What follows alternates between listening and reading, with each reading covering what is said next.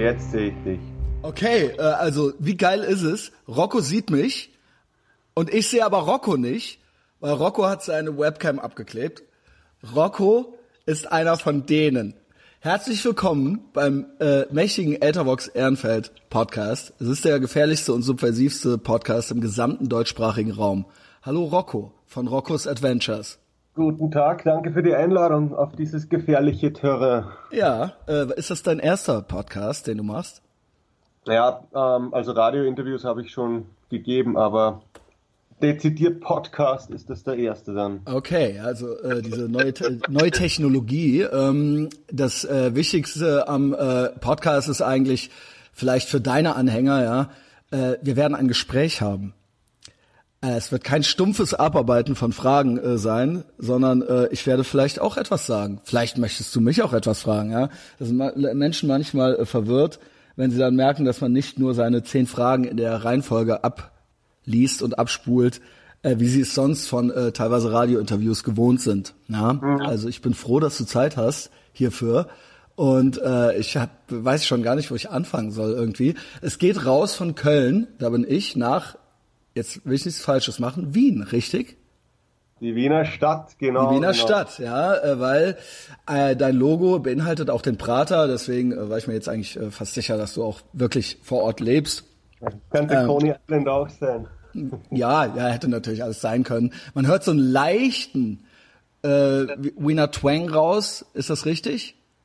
Ja, eigentlich einen ziemlich schweren. Ich versuche gerade Ach so. zu machen. Ach, das ist aber, och, keine Ahnung, so ein bisschen, ein bisschen appen kannst du es ruhig, finde ich.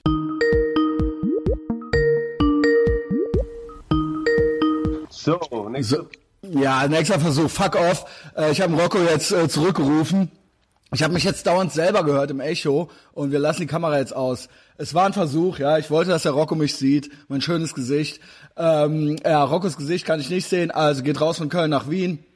Äh, Roccos Adventures, was ist das? Es ist, ich, mir wurde es geschickt, äh, beziehungsweise vor ein paar Wochen hat mich ein Freund, der Fabian C., darauf aufmerksam gemacht ähm, und meinte so, hier, guck mal, äh, Fanzine. Ja, es gibt auch noch coole Sachen, die so ein bisschen irgendwie nicht immer dasselbe sind. Ähm, wobei, äh, also es ist ein Print-Magazin, ja, richtig?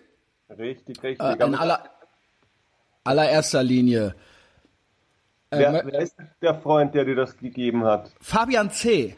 Ja, also er hat mich eigentlich online jetzt erstmal zunächst darauf aufmerksam gemacht.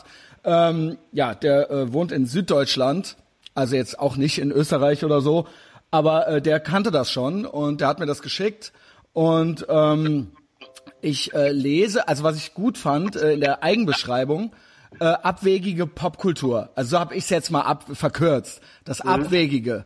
Das äh, ist eine Vokabel, die ich mir rausgeschrieben habe, die das Ganze eigentlich vielleicht in einem Wort ganz gut beschreibt. Du hast einen ganzen Absatz reingeschrieben, aber abwegig fand ich ist ein sehr gutes Wort. Was sagst du dazu? Ja, das ist das Ziel. Das, was ist denn das Gegenteil von abwegig? Wegig. Die wegigen Dinge.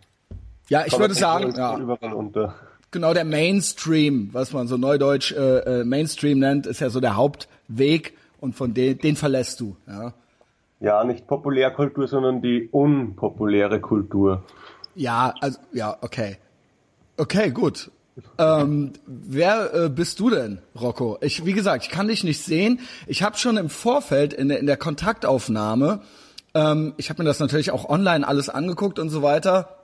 Und dann habe ich dich versucht zu finden, äh, auch auf so, in den sozialen Medien. Du hast zum Beispiel keine Facebook-Seite für dein äh, für dein Magazin. Richtig? Ne, habe ich schon. Ach, die hast du? Ich habe nur dein, äh, ich habe nur deinen Privataccount gefunden.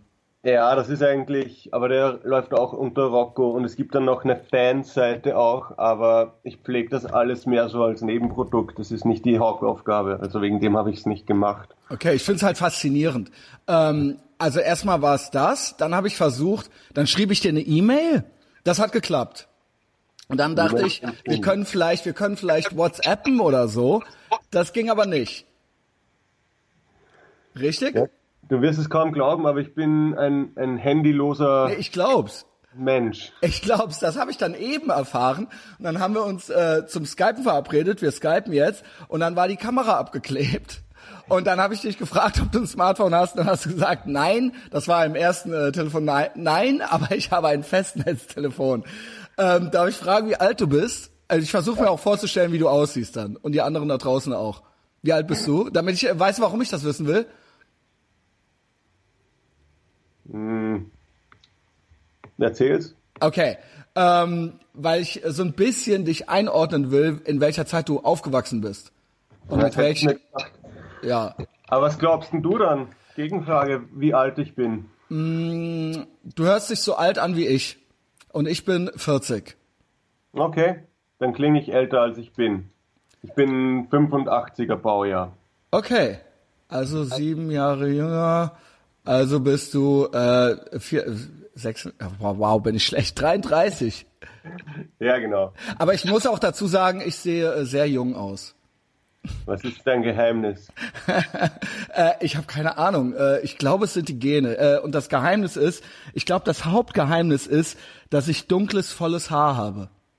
Und das ist ähm, äh, wird immer seltener, je älter man wird. Und das ist deswegen denken die Leute dauernd, äh, ich wäre, sagen wir, äh, zwei bis fünf Jahre jünger. Aber das ist kein Geheimnis, was man sich überstülpen kann. Äh, da kann ich nichts für. Das ist einfach da. Aber ich denke, das ist einer, das ist der Hauptfaktor, dass ich äh, jünger geschätzt werde. Wirst, wirst du für dein Alter äh, gehalten, Rocco? Naja, gehalten. Gehalten schon, aber schlecht wahrscheinlich. ähm, wie siehst du ungefähr aus? Ähm, boah, 1,86, Waage habe ich keine, aber, aber fett bin ich nicht. Okay, gut. Brillenträger, Was nicht schlecht sein muss. Es gibt ja schöne Brillen. Was für eine Brille trägst du? eine, eine dunkle Brille, aber ich brauche eine neue. Ich trage immer schwarze Lederschuhe Gut, gut, gut. Gefällt mir. dunkle Hosen. Das Einzige, was wechselt, sind die Hemden. Ich trage auch immer schwarze Lederschuhe und dunkle Hosen. Na, siehst du. Und ich finde, das ist das Geheimnis und dazu passt alles. Und ich finde, ein erwachsener Mann sollte immer, egal welches Wetter es ist, schwarze Lederschuhe tragen. Ja, Also auch, immer. ja, äh, ihr habt wahrscheinlich auch schönes Wetter in Wien, ne?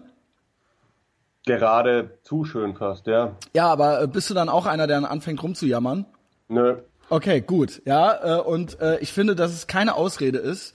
Also ich finde es okay, lebte man auf Hawaii, dann äh, dürfte man vielleicht auch mal Flipflops am Strand tragen, aber das darf man, äh, finde ich, in Wien und in Köln nicht. Ähm, Nö. Und kurze Hosen sind auch absolut tabu. Das Thema hatten wir neulich. Ich finde, wenn es kurze Hosen sind, dann müssen sie ganz, ganz kurz sein. Naja, oder, naja. Nö, William Burroughs hätte das nie gemacht. Ja, ich- Anhaltspunkt. Ja, da, da, da hast du recht. Ich finde, ähm, äh, man darf, man sollte bei der Kälte nicht zu viel anziehen und bei der Wärme nicht zu wenig. Ja, Ja, also man soll eigentlich immer irgendwie ungefähr gleich gekleidet sein und sich nicht dauernd beschweren.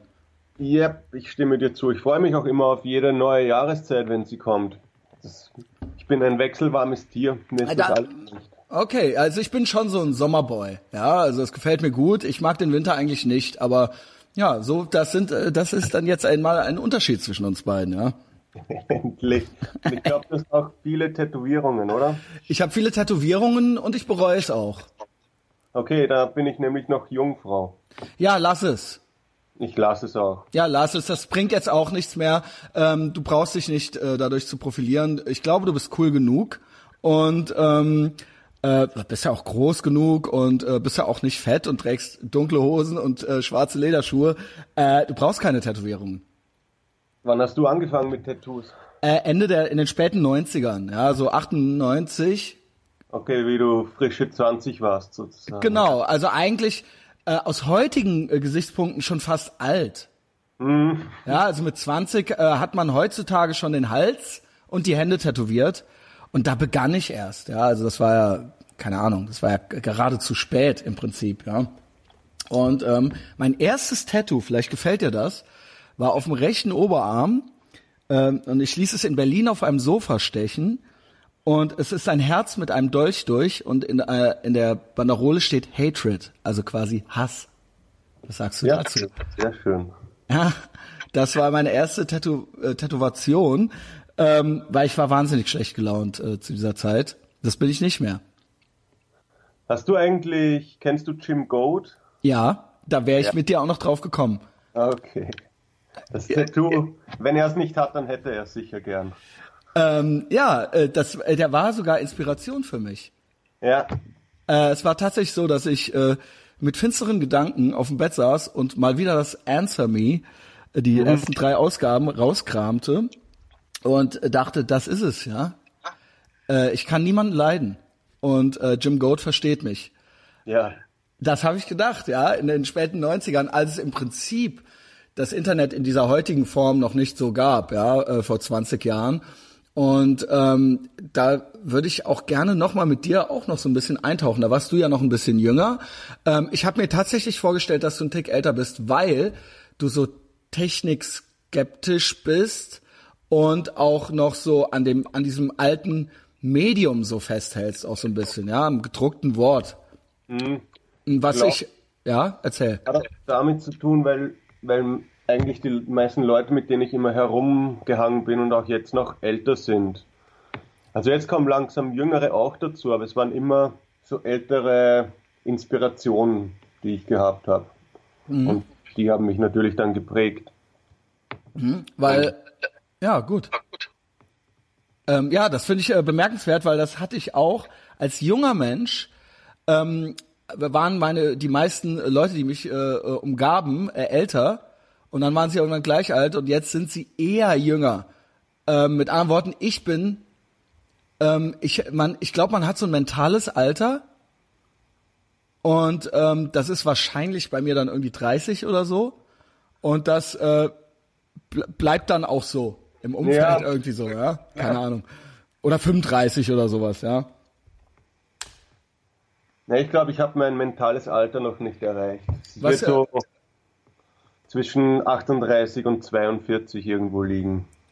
Ja, okay, okay, ja, dann kommt das ja noch. Und dann passt das auch. Ist nicht zu peinlich. Ist schlimm, wenn es dann irgendwie 20 ist und man wird irgendwann 70, dann wird es irgendwann albern, ja. Ich denke 38 bis 40, das kann man auch mit 70 noch cool rüberbringen. Ja, solange man die Schuhe nicht ändert und kurze Hosen trägt. Auf gar keinen Fall, Mann. ähm, Rocco, ja, ey, schön, dass du Zeit hast für mich. Ähm, äh, das ist hier ein Podcast und du machst aber das gedruckte Wort und äh, du hast es tatsächlich geschafft, äh, finde ich bemerkenswert, dass das so eine, dass da, dass sich, also seit wann machst du's? 2007, 2007, ne? Ja. Aber ich, also das Hauptding ist, dass es ein Heft ist, das normalerweise zweimal im Jahr erscheint. Aber es hat dann sämtliche Ausprägungen davon gegeben. Also es war auch im Radio, habe ich Sendungen gemacht. Jetzt gibt es dann bald was im Fernsehen. Genau. Und es gibt dann immer wieder so Special-Editionen, limitierte. Das war auch schon alles von eingelegten Schweinepfoten zur eigenen Scheiße, die ich da verkauft habe. Also es ist ein sehr wandlungsfähiges Ding, das ganze Rocco's Adventures. Es gab dann auch mal eine Band oder so ein kleines Terrorkommando. Da waren wir dann so ein Dutzend Leute und haben Auftragsarbeiten gemacht im Außendienst. Das ist sehr, es kann in jede Haustür, das Produkt. Ja, das gefällt mir gut. Und mal ein bisschen so ein Themenspektrum. Ich habe, ich nannte es, wie nanntest du es, abwegige Antipop-Kultur, ja? Die unpopuläre Kultur. Und an, äh, abwegige, unpopuläre Kultur. Aber da ist wirklich äh, so alles dabei. Aktuelle Ausgabe sehe ich jetzt gerade, Hells Angels liegt vielleicht noch relativ nahe, ja. Aber auch äh, Amphetamine, Kannibalismus, also ähm, ja, äh, ich habe mir ja auch noch rausgeschrieben, äh, Pädophile gab's sogar mal. Dann hast du jetzt was gemacht ähm, für die äh, für die Lügenpresse hast du ähm, die Wiener Unterwelt äh, äh, skizziert und äh, beschrieben, ja, richtig? ja, also ja, für die genau. Mainstream Medien, Media. Ähm, und äh, also äh, das, das ist so das äh, Themenspektrum. Ähm, wie, wie, wie hast du das geschafft, dass das nochmal so richtig äh, irgendwie im heutigen also mit den neuen Medien und allen Möglichkeiten, die wir haben und dieser Reizüberflutung und dieser Ständ, in diesem ständigen Fluss von Informationen und im Prinzip ist man bei zwei Mausklicks bei irgendeiner Weiß-Doku über Kannibalismus in Liberia. Wie hast du das geschafft, dass das nochmal so ein äh, Ding wird, was äh, Menschen einfach feiern? Weißt du, was ich meine? Ja, Hartnäckigkeit. Mhm.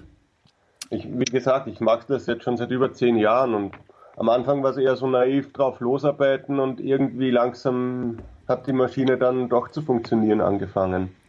Und mittlerweile ist es dann doch schon bekannter geworden. Da ist dann das Aufhören auch immer schwerer. Mhm.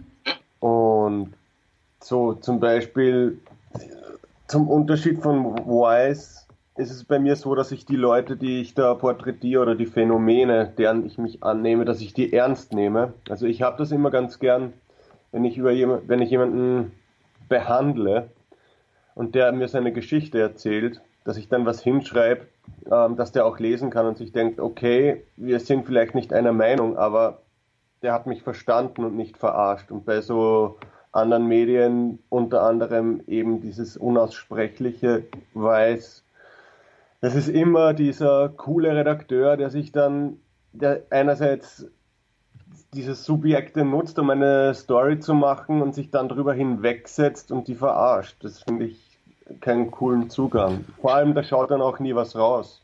Ich finde, man muss schon so ein bisschen in die Schlangengrube hüpfen, damit man auch Informationen rausnehmen kann, die was wert sind. Sonst ist das nur so oberflächliches Herumgetänzle mit so hipster-ironischen Augenzwinkern. Bäh.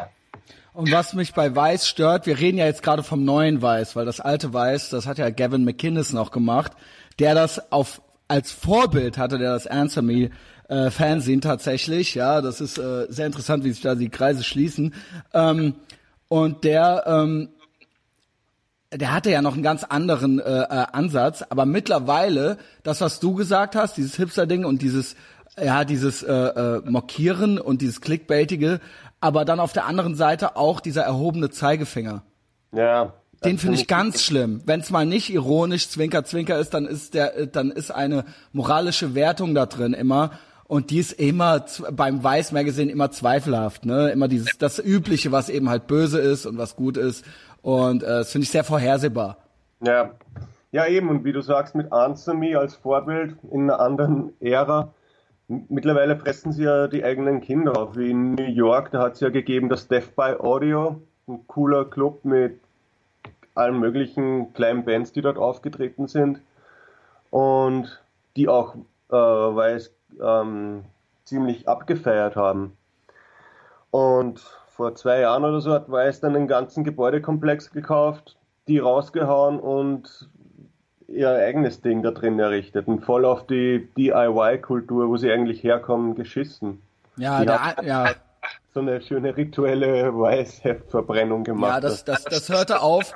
Das hörte tatsächlich auf. 2009 war es, glaube ich, als die Gavin McInnes wurde von Viacom rausgekauft und dann haben die das komplett umgedreht. Dann wurde das zu diesem äh, Ding, was es jetzt im Prinzip ist. Ja, ähm, ja, ja es gibt's überall auf der Welt, sieht überall gleich aus. Genau.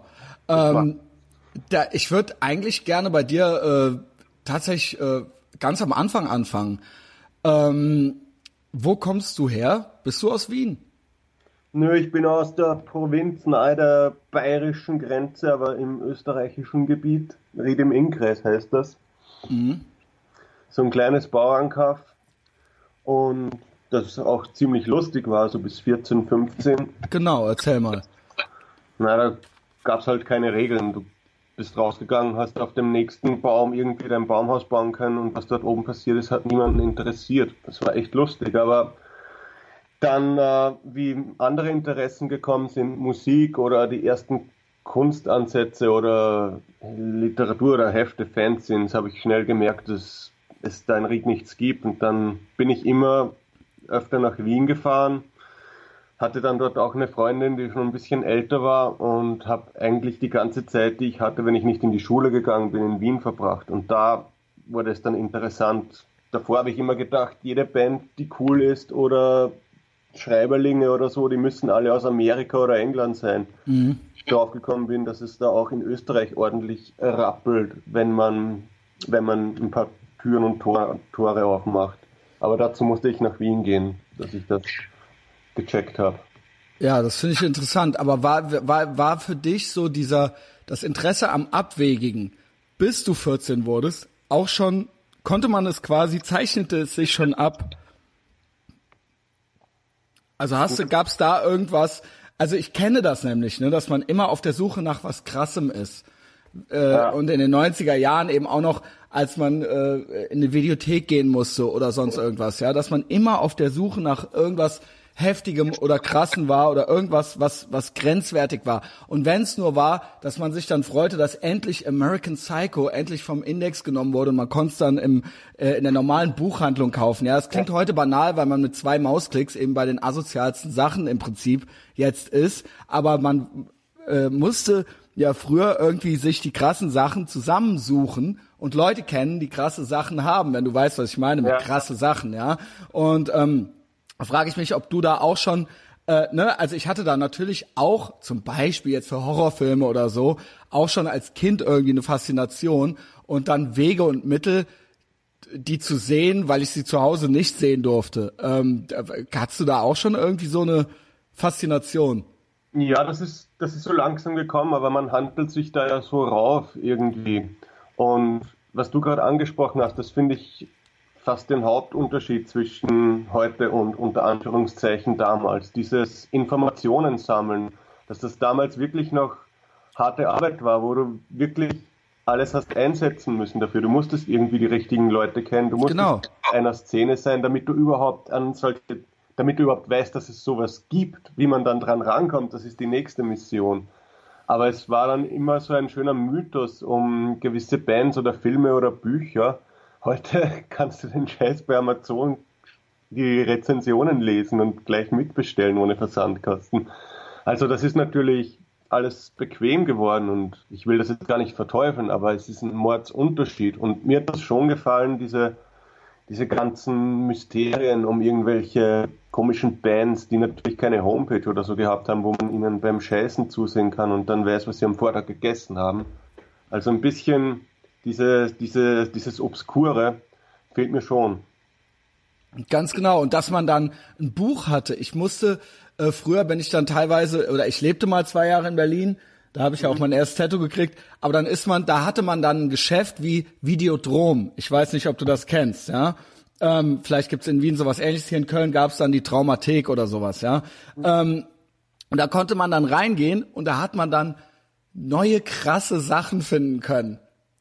Also man ja. ist dann da quasi hingegangen und hat dann so alle Zeitschriften und alles durchgeguckt und das waren halt irgendwelche krassen Sachen von irgendwoher und keiner wusste, wo die herkamen, ja. Und ähm, ja, da habe ich halt schon auch so ein bisschen nostalgische Gefühle, was das angeht, obwohl ich, ich will jetzt nicht unbedingt tauschen, ich bin nicht so technikskeptisch wie du, ähm, aber ich bin froh, dass ich das noch erlebt habe, ja. ja. Nein, ich meine, ich bin ja auch nur bis zu einem gewissen Maß ähm, ähm, technisch skeptisch. Aber ich nutze das hier den ganzen Tag. Ich bin den ganzen Tag online und ich und ich sehe mir Sachen an, bestelle Sachen, ich höre den ganzen Tag, stream den ganzen Tag genau. Musik. Und also ich nutze schon die Möglichkeiten. Nur finde ich es dann ganz schön wichtig, am Abend wieder rauszugehen und äh, die ganze Theorie oder das Passivwissen, was man sich so über den Tag ansaugt, rauszulassen und im zwischenmenschlichen Kontakt ein bisschen ähm, reiben zu lassen. Mhm. Also ich, ich brauche das immer beides. Mm, und was du eben gesagt hast, fand ich toll, dieses überhaupt nicht Sachen zu haben oder zu sammeln, noch nicht, also das auch, aber noch nicht mal nur das, sondern Leute zu kennen, die Sachen wissen. Ja. Alleine das, ja, ja. und sich quasi mit Leuten zu umgeben und quasi coole Leute zu kennen. Ne, das war so wahnsinnig wichtig und vielleicht auch eines Tages irgendwann, ich glaube, ich habe es geschafft, irgendwann selber womöglich cool zu werden, ja, oder jemand zu sein, der gewisse Informationen hat, die man irgendwie äh, weitergeben kann, wo sich Leute dann freuen und sagen, ach cool, äh, ich häng gerne mit dem Christian rum, weil äh, der weiß coole, abwegige Sachen. Ja. Mm, aber, aber trotzdem, obwohl es das Internet jetzt heute gibt. Ähm, ja, du, also du bist ganz normal aufgewachsen. Magst du deine Eltern? Ja, sehr gern sogar. Okay, Und? ja, das ist ja auch nicht bei jedem so. Du deine? Ähm, meinen Vater mag ich nicht.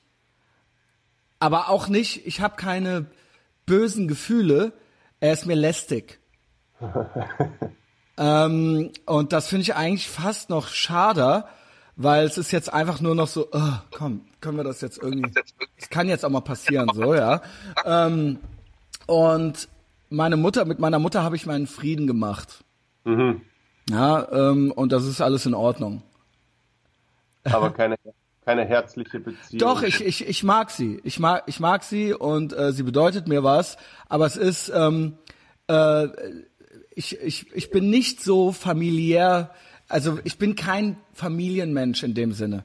Ja, also Ich- auch kinderlos. Ich bin äh, kinderlos, ja. Hast du Kinder? Nö, soll auch Okay. so bleiben. Das soll auch so bleiben. Bei mir nicht Ja. unbedingt. Mir wird nie langweilig. Also ich brauche da nicht irgendwie so, ein, äh, so eine Ersatzhandlung oder Befriedigung. Hast ich habe immer genug zu tun. Hast du eine Beziehung? Beziehung habe ich, ja. Okay, also das schon. Das schon. Das Mhm. ist auch kein Erschwernis. Um die muss ich mich ja nicht kümmern. Ah, Kann- das ist, äh, na, nein, musst du, musst du nicht? Nö. Okay, gut. Ja, okay. Also, äh, weil ich denke, naja, was, was heißt ich denke? Ich hatte ja auch schon Beziehungen und äh, ich treffe mich auch gerade mit jemandem. Ähm, und es ist ja schön, aber äh, man ist eben nicht alleine. Ja, das ist eben einfach trotzdem anders. Definitiv, ja. Es ist jemand dort. Es ist jemand da. Auch wenn er nicht da ist, ist er da. Mm, ich verstehe, was du meinst. Mhm. Aber solange das kein Erschwernis ist, sondern eine Bereicherung, ist das ja durchaus okay. Sicher, sicher.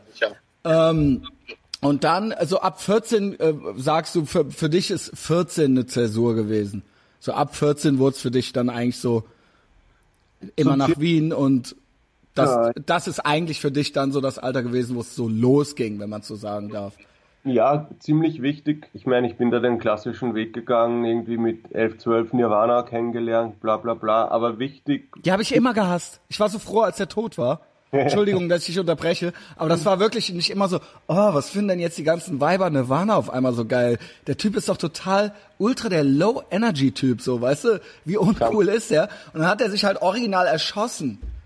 Und ich habe gedacht, cool. Und alle so, wie schrecklich. Und ich habe mir gedacht, ihr könnt den doch nicht cool finden. Das ist doch nicht cool. Was, also, wie, wenn du jetzt zurückblickst, ähm, Nirvana immer noch gut? nein, kann ich mir nicht anhören. Aber viel, viel wichtiger als Nirvana waren für mich die Melvins, die, die ja quasi die Lieblingsband von Kurt Cobain waren. Und die haben mir dann ziemlich die Ohren, aber auch den Horizont geöffnet. Die sind, die stehen, halt- die sind halt, die sind halt ganz anders geprägt musikalisch. Die Swans und und und Captain Beefheart und Black Flag, den ganzen Scheiß. Und das habe ich dann so aufgesogen. Und auch von der Philosophie her fand ich die immer ganz lustig. So fuck you if you can't take a joke und die haben, die, die haben ihre Umwelt ziemlich verarscht und auch immer nur Lügen erzählt und die Presse verarscht. Die fand ich echt, so wie ich vorher gesagt habe, die fand ich mysteriös auf die, auf die attraktivste Weise. Keiner wusste, wer die eigentlich sind, während sie den wahnsinnigsten Lärm fabrizieren. Ähm, krass ist, ich, mir sind die Melvins natürlich bekannt und ich habe das auch schon gesehen. Man kann ja alte Ausgaben bei dir sehen. Du bist wirklich äh, Melvins, das ist ein, ein Leitmotiv bei dir. Ähm, ich bin tatsächlich, ich habe es bis heute versäumt, richtig in die Melvins mich einzuarbeiten. Kannst du mir sagen, womit ich beginnen soll, oder soll ich es einfach lassen? Ich weiß nicht, es gibt viele Künstler, wo ich mir auch denke, eigentlich müsste ich mich da einarbeiten, aber wenn es nicht von selbst passiert, ich Lassen. bin, ich bin immer skeptisch, wenn mir jemand sagt, du musst dieses Buch lesen. Ich auch, ich auch. Und wenn die Zeit reif ist, dann nehme ich es von selber. Ich äh, empfehle auch niemandem persönlich meinen Podcast. Ja, wenn ich Leute kennenlerne, erzähle ich, also irgendwann fällt das natürlich, ja, und das ist, spielt auch eine große Rolle in meinem Leben, wie, wahrscheinlich wie dein, äh, dein Magazin äh, für dich. Äh, man ist den ganzen Tag alles auf Verwertbarkeit am Überprüfen. Vielleicht Ja, kennst du das, ja, weil alles, jedes Gespräch, jede Situation, alles überprüft man, weil ich mache ja wöchentlich, muss ich ja dazu sagen, ne? Ähm, äh, oder weißt du vielleicht. Und da bin ich natürlich ständig in diesem Turnus drin und denke, was machen wir und wen lerne ich kennen, mit wem unterhalte ich mich, worüber und so, ne? Und ähm, trotzdem, wenn ich jetzt äh, jemanden kennenlerne, ähm, ich würde nie sagen, hör dir das mal an. Ne. Hör dir, du musst meinen Podcast hören. Zieh dir das rein, ja. ähm, wie gut ist er? Weil ich würde, weil ich glaube, dass man äh, Menschen, äh, wenn man jemandem Hausaufgaben aufgibt oder jemand äh, denkt, er, er müsste das jetzt für einen hören und wird jetzt so in so eine Verlegenheit gebracht, das irgendwie bewerten zu müssen, dass man dann automatisch innen drin eigentlich schon eine Abneigung dagegen hat. Ja, und wenn er, wenn es ihn interessiert oder wenn du ihn als Person interessierst, dann hört er sich's automatisch. Ganz genau, ab. ganz genau. Und dann freue ich mich immer, wenn dann irgendwann Wochen später so in der Nebenbemerkung so, ach übrigens, ich habe das und das gehört, das war ja, ja, total toll. Das ist ja viel schöner, als äh, äh, das dann als Hausaufgabe mitzugeben und dann nächstes Mal so, und, hast du gehört? So, ich meine, was geht? ja, und wenn man wen kennenlernt, ist es auch gut, wenn man nicht gleich so einen sichtbaren Filter drüber legt, weil wenn die schon glauben, okay, der will vielleicht einen Artikel oder eine Radiosendung über mich machen oder pff, will mich ausquetschen, dann erzähle ich ihm das und das nicht, dann bleiben die interessanten Teile von Anfang an verschwiegen. Ja, äh, gut, gute Beobachtung. Und ich hatte das auch äh, bei Damenbekanntschaften, ja, dass mhm. ich da auch nie groß rumkokettiert damit habe, dass ich im Prinzip äh, Medieninhalte produziere, ja. Also was jetzt natürlich relativ übersichtlich ist, aber ähm, ja, aber aber immerhin, sage ich mal, ja. Ähm, und äh, es ist immer, es kommt immer gut, auch als Tipp für andere, auch wenn ihr eine Band habt oder sowas, ja, fallt damit nicht mit der Tür ins Haus, sondern lasst die Dame es von selbst entdecken. Und dann tut ihr ganz beiläufig so, ach so, ja, ja, das mache ich auch noch. Ja, also seid geheimnisvoll ein wenig und lasst die Leute die Leute oder die Dame oder wen auch immer oder meinetwegen auch den Herrn, lasst es äh, die Leute von selbst entdecken und dann habt ihr immer noch was. Es ist dann nicht nach äh, fünf Minuten schon nichts mehr da. Das wäre so mein Tipp. Was sagst du dazu, Rocco? Ich stimme dir absolut zu, ja. Ja. Es ist auch langweilig, alles immer auf dem Tablett gleich servieren. Genau. Weil, wie du sagst, dann bleibt nichts über. Ganz genau. Ähm, ja, und äh, ach übrigens, Wusstest du, dass das Gerücht besteht, ich weiß, ich bin all over the place, ähm, aber dass Kurt Cobain sich umgebracht hat, nachdem er das Answer Me von Jim Goat gelesen hat? er wollte in der Liste sein, der 100 Nee, es gab irgendwas mit der Schro es gab was mit Schrotflinte. Er, er hat das ge ich weiß nicht, wer es ihm gegeben hat. Irgendjemand hat es ihm gegeben. Da gibt's eine ganze Story zu. Da gibt's eine ganze Story zu. Und es, ich glaube, es gab äh, irgendein Bild, wo einer ins Gesicht geschossen kriegt oder ja, irgendwie sowas. Das habe ich sogar im Kopf. Das ist, glaube ich, auf das Suicide-Issue drauf. Ganz genau. Ja. Und deswegen hat der Kurt Cobain, also nicht, natürlich nicht deswegen, es war wahrscheinlich schon was im Argen bei ihm, also er war jetzt nicht super drauf und alles war in Ordnung und er hat das dann gesehen und hat sich dann umgebracht. Aber ähm, das war dann so das, der Auslöser. Ja, okay, die kannte ich nicht. Ich kenne nur die Story, dass El Duce von den Mentors ihn angeblich ähm, umgebracht hat. Ja, ganz genau, der, der, der damit auch was zu tun hat. Aber Jim Goat, er, Jim Goat sagt immer, er weiß es nicht, er kann es nicht beweisen, aber was für ein Zufall, ja. Also er nimmt das so ein bisschen mit auf sein Konto, ja, dass er die Grunge-Ära beendet hat, ja. Ähm, und ist auch so ein bisschen, ich höre da immer so einen leicht stolzen Unterton raus, wenn ich seine Podcasts höre und ja. er das mal wieder äh, zufällig droppt. Ich bin ein bisschen enttäuscht von Jim Goat. Ich wollte dich nämlich fragen, was du von ihm äh, hältst. Ich finde auch, das letzte Gute, was er geschrieben hat, ist schon lang her. Und Podcast von ihm habe ich nicht gehört. Aber er redet ja seit Ewigkeiten vom Book of Race, oder? Rassenbuch, das er macht. Ähm, ich, äh, ja, genau. Da wollte ich auch so ein bisschen hin in die Richtung. Ich bin jetzt eigentlich nicht zimperlich und auch nicht hysterisch, was gewisse Themen angeht. Das habe ich bei Jim Goat eigentlich immer genossen, dass ja. äh, er äh, sich über diese Konvention hinweggesetzt hat und einfach Dinge getan hat, die selbst ich, obwohl ich auch schon als Zweifler einen zweifelhaften Ruf habe, ähm, mich nicht trauen würde, so beziehungsweise ähm, ja nicht trauen würde, kann man sagen, bis zu dem Punkt. Jetzt hat er macht er einen Podcast, der nennt sich Jim Goats Group Hug. Mhm. Das finde ich eigentlich äh, noch einen ganz witzigen Titel und der ging auch relativ vielversprechend los und ähm, Jim Goat kann sehr gut schreiben, finde ich. Und Jim Goat hat eine sehr gute Stimme.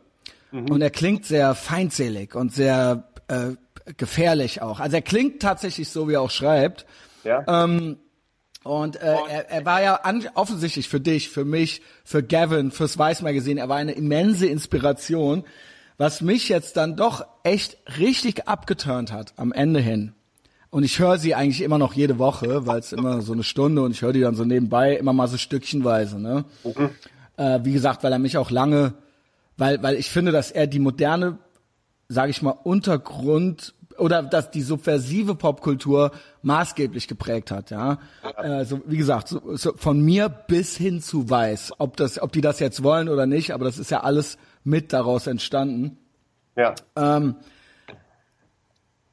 was mich eigentlich am meisten stört, ist noch nicht mal das äh, Ethnien-Ding, was er fährt, sondern eigentlich, dass er äh, so einen antisemitischen Twang bekommen hat. Also mhm. dass er so die Juden. Ja? ja. Und das war was, das könnte, hätte ich ihm eine Zeit lang und da bin ich sehr streng, weil äh, Israel ist eine meiner äh, Leidenschaften und äh, eine, eine meiner Achillessehnen. Ähm, äh, ich äh, bin da Verfechter und äh, bin da Feuer und Flamme und kämpfe auch äh, äh, auch mit Worten und Taten für dieses Land. Ähm, und ich hätte das noch okay gefunden, weil ich ihn ja in Anführungszeichen kenne, wenn er das ein bisschen fairer aufgeteilt hätte. Und heute kotzt er sich über die aus, morgen über das Thema und morgen über die Gruppe äh, und alles ist in Ordnung, wie es Jim Goat eben macht. Er ist nicht Rassist, er findet alles scheiße so, ja, okay, I get it.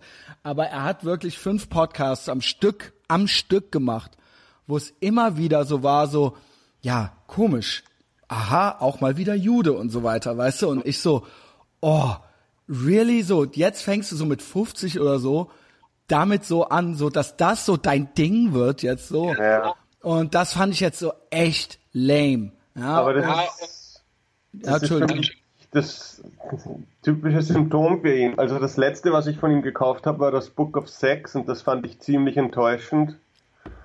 Und eben der er probiert um jeden Preis zu provozieren, aber hat nichts mehr, was dahinter steckt. Und das ist so langweilig. Der hat irgendwie den Zug ein bisschen versäumt. Und die, was in den 90ern noch lief, beziehungsweise die Tabus sind ja schon gebrochen, die braucht er nicht immer wieder brechen. Genau. Und zwanghaft neu zu suchen, dann verläuft man sich in solchen Dingen, wie er das jetzt tut. Ich finde es echt schade, der sollte lieber Country-Musiker werden oder das ausbauen. Er hat ja auch Country-Musik gemacht. Ja, fand ich auch gut. Äh, ich fand auch gut diese äh, In the Ghetto Cover-Version mit Poison Idea zusammen. Ähm, Genau. Ja, zu, zu, den Watts Riots oder LA Riots oder so, das war auch gut, ja. Ja. Ähm, ja. ja, ich fand, ich, das doofe, du hast tatsächlich recht, es ist nicht mehr entertaining. Ich möchte von Jim Goat auch entertained werden. Diese Infos über IQ und äh, den Wohlstand der Nationen, ja, so, die, die kann ich woanders kriegen. Aber sein Dilemma ist eben, dass, und das wäre eins, wo ich gesagt hätte, das, das hättest du auch, dasselbe Dilemma. Sein Dilemma ist im Prinzip, dass wenn wir was eben was krasses oder interessantes kriegen wollen, können wir das auch irgendwie so kriegen.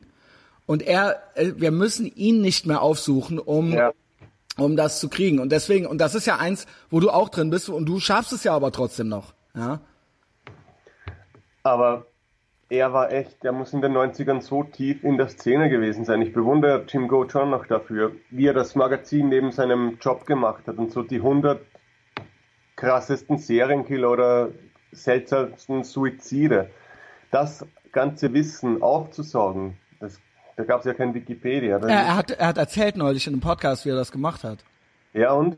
Es gab ja nichts, es gab ja auch keine, auch diese ganzen True Crime Bücher. Er hat das ja eigentlich quasi auch mit angestoßen, dass es dann auf einmal so Bücher über Serienkiller gab und so weiter.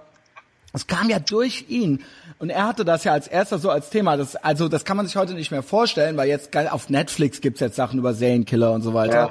Aber das war, wenn man sowas sehen wollte, eine Top 100 Serial Killers und Mass Murderers, dann musste man halt das Answer Me irgendwie in die Hand kriegen. Und der ist tatsächlich, der meint, es gab kein äh, Wikipedia, es gab kein gar nichts. Er ist in die Stadtbibliothek gegangen und hat sich Mikrofilme über Monate und äh, äh, über, über ein Jahr lang hat er sich Mikrofilme von Zeitungen angeguckt und hat die rausgesucht und rausgeschnippelt. Und hat das ja. halt gemacht und hat das halt zusammengesucht. Hat er, er hat das selbst zusammengeschnitzelt. Mit Liebe. Ja, und er hat ja auch selbst die Grafik gemacht und ich finde, die sind zeitlos schön, die Sehen gut aus. Ja. Ja, also. Also kann ich nur raten, man kann die ersten drei immer noch nachkaufen und ich habe die Rape Issue, die habe ich mir auch gekauft natürlich noch und dafür Ja, für die ist er ja dann quasi ins Gef mit also das war einer der Gründe, warum er dann ins Gefängnis kam so, ne? Genau, genau. Und dann hat er das Redneck Manifesto geschrieben. Genau, das habe ich nicht gelesen, aber Shit Magnet habe ich noch mal gelesen dann. Ja, es ist auch lustig. das ist lustig, ja. Ähm, ja, äh, weil er sich mit dieser Psychopathin da abgegeben hatte. Und dann kam er, äh, ja, dann kam er ins Gefängnis, nachdem. Also ich habe diese Sprachnachrichten gehört von dieser Frau oder diese Anrufbeantworter-Nachrichten und das hat ihn dann hat ihn dann auch nicht mehr gerettet, nachdem er sie verbimst hat, weil die dann das die Rape-Issue vor Gericht Ja, aus der Tüte gezogen haben und dann so, okay, alles klar, der Typ ab in den Bau so, ja. Ähm, ja, es war zu viel. Und da ist ja sogar noch ein Vergewaltigungsbrettspiel und so weiter mit dabei. So richtig mit Liebe zum Detail halt gemacht, so, ja. Also, ähm, ja, äh, ganz, ganz, ganz krass, ja. Ähm, und wann hast du, wann hast du zum ersten Mal, also hast du das später erst entdeckt und dann gedacht, ach guck mal, krass, das gibt's auch und ich mache auch irgendwie sowas? Oder hast du auch schon ganz früh dann das ernster mir in die Finger gekriegt? Das habe ich schon relativ früh in die Finger gekriegt. Das Wie war alt warst du? im Sommer in Wien, einer der ersten, wo ich hier gewohnt habe, mit 18 oder 19. Also war das äh, Ende 90er auch? Ne, Mitte 90er? Ne, Moment. Nö, das war 2000? Das war die Anfang 2000er. Und das war, da habe ich das Answer Me gefunden. Und dann habe ich noch das Apocalypse Culture von Adam Parfrey in Genau. die Finger gekriegt und von dem Research Publishing, von Revale, die Pranks Issue. Kennst du die? Nein, kenne ich nicht. Das ist, auch, das ist halt, mh, geht ein bisschen weiter zurück. Aber der ist in San Francisco und hat da in den 70ern ein Fanzine gehabt, das hat geheißen Search and Destroy nach dem. Ja, das kenne ich. Weißt du was?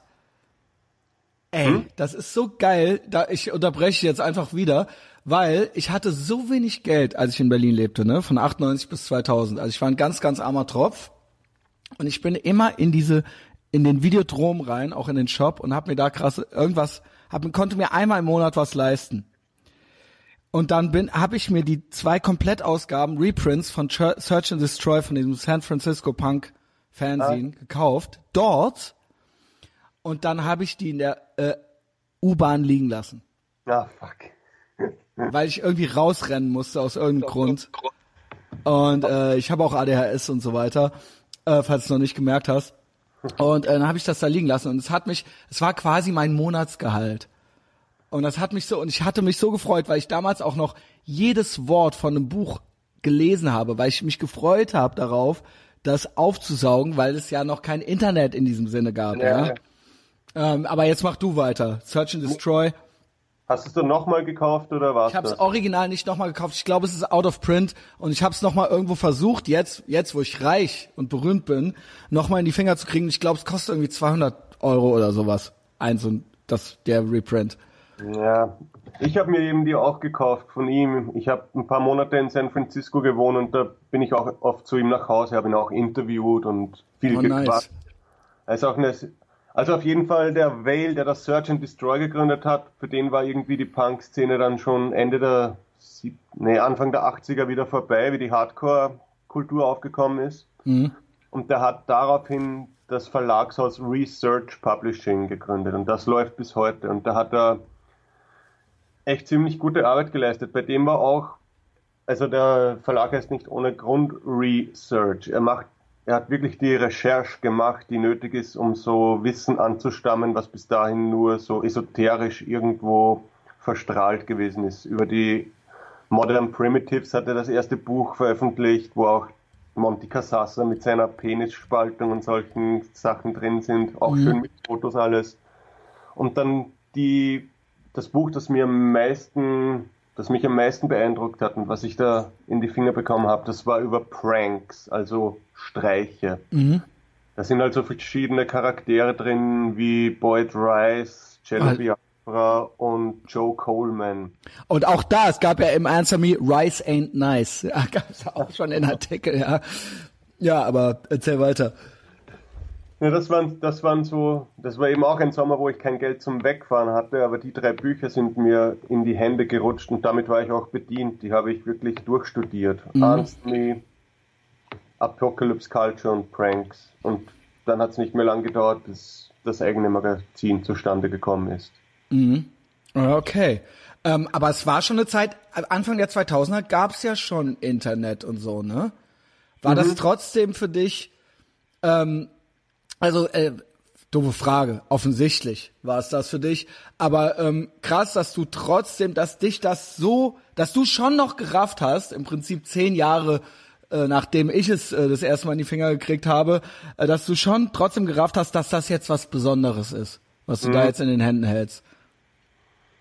Aber ich, ich glaube, dass es gibt, es gibt, es gibt ja noch immer so Wissen, dass, dass es online nicht zu finden gibt. Und das waren so Dinge. Ich meine, vielleicht gibt es jetzt auch schon alles digitalisiert und bla, aber damals war es wirklich noch fast verbotenes Wissen. Ja, genau. Ja. Ähm, kann man ja gar nicht googeln. ja, das traut man sich nicht zu googeln, aber man kann es nicht googeln. Aber naja, es gibt mittlerweile wirklich, wenn ich jetzt äh, selbst äh, Snuff-artige Phänomene, würde ich sagen, kann man jetzt innerhalb von einer Minute äh, ja. mit Videos und so weiter auf die, auf die, auf die, auf die, auf den Monitor kriegen. Wir waren wir, ja, äh, wir waren damals äh, äh, noch äh, das Mythos, Mythos Cannibal Holocaust oder sowas, ja, wo man sich noch fragt, was ist jetzt, ist das, was sind das für Leute und wo waren die und so weiter, ja. Und selbst wenn es alles fake ist, aber diese Eingeborenen, wie bringt man denen sowas bei, so, ja, also ja, ja irgendwas, äh, dieses, diese, dieser Hauch von Gefahr und dieses Unbehagen, dieses Unterschwellige, das ist doch dann, ähm, ja, irgendwie auch äh, weggegangen. Oder wie du eben auch gesagt hatte, hattest, jetzt wo man jeden Rockstar beim Scheißen sehen kann, so, ja, ähm, wie man sich früher noch alleine einfach, weil man ein paar, paar CDs hatte, ähm, sich einfach anhand der drei Fotos, die da drin waren, vorgestellt hat, wie der wohl sein müsste. Ja. ja? Weil der ja so krass singt oder so, ja. Ja, ähm, viele, viele Leute, die im öffentlichen Leben stehen, würden sich einen Gefallen tun, wenn sie nicht alles ja. noch aufklären. Wirklich. Mhm. Ja, vor allen Dingen, weil ich ganz oft ganz, ganz enttäuscht schon wurde. Vor allen Dingen, es wird sich oft politisch geäußert und so. Das enttäuscht mich dann doch sehr. Ich bin aber dafür umso beeindruckter, weil ich versuche auch das zu sein. Also im Kleinen, wie gesagt, ich bin ja null bekannt so, aber ich versuche jetzt, wenn mich jetzt jemand an der Theke trifft, versuche ich so zu sein, dass der, äh, also ich versuche in, in meinen Aufnahmen so zu sein, dass ich auch so bin wie an der Theke, bla. Weißt du, was ich meine? Also dass nicht jemand denkt so, hä? Hä? So ist der? ähm, und ich bin selbst immer beeindruckt, wenn ich Ah, jetzt ist ja schon wieder so ein scheiß Echo. Ähm, ich bin selbst immer beeindruckt, wenn ich jemanden treffe, der dann tatsächlich auch so ist. Also ich freue mich dann immer, wenn ich dann mhm. endlich mal irgend so eine so ein F-Promi oder sowas kennenlerne, den ich irgendwie gut finde, äh, dessen Arbeit ich verfolge und dann so, ah, puh, du bist ja genau so, wie ich mir das vorgestellt habe. Zumindest nach außen hin, ja. Ja, also du bist übrigens so, wie ich es mir vorgestellt habe. Bin ich? Ja, schon. Na gut, musst mal nach Wien kommen.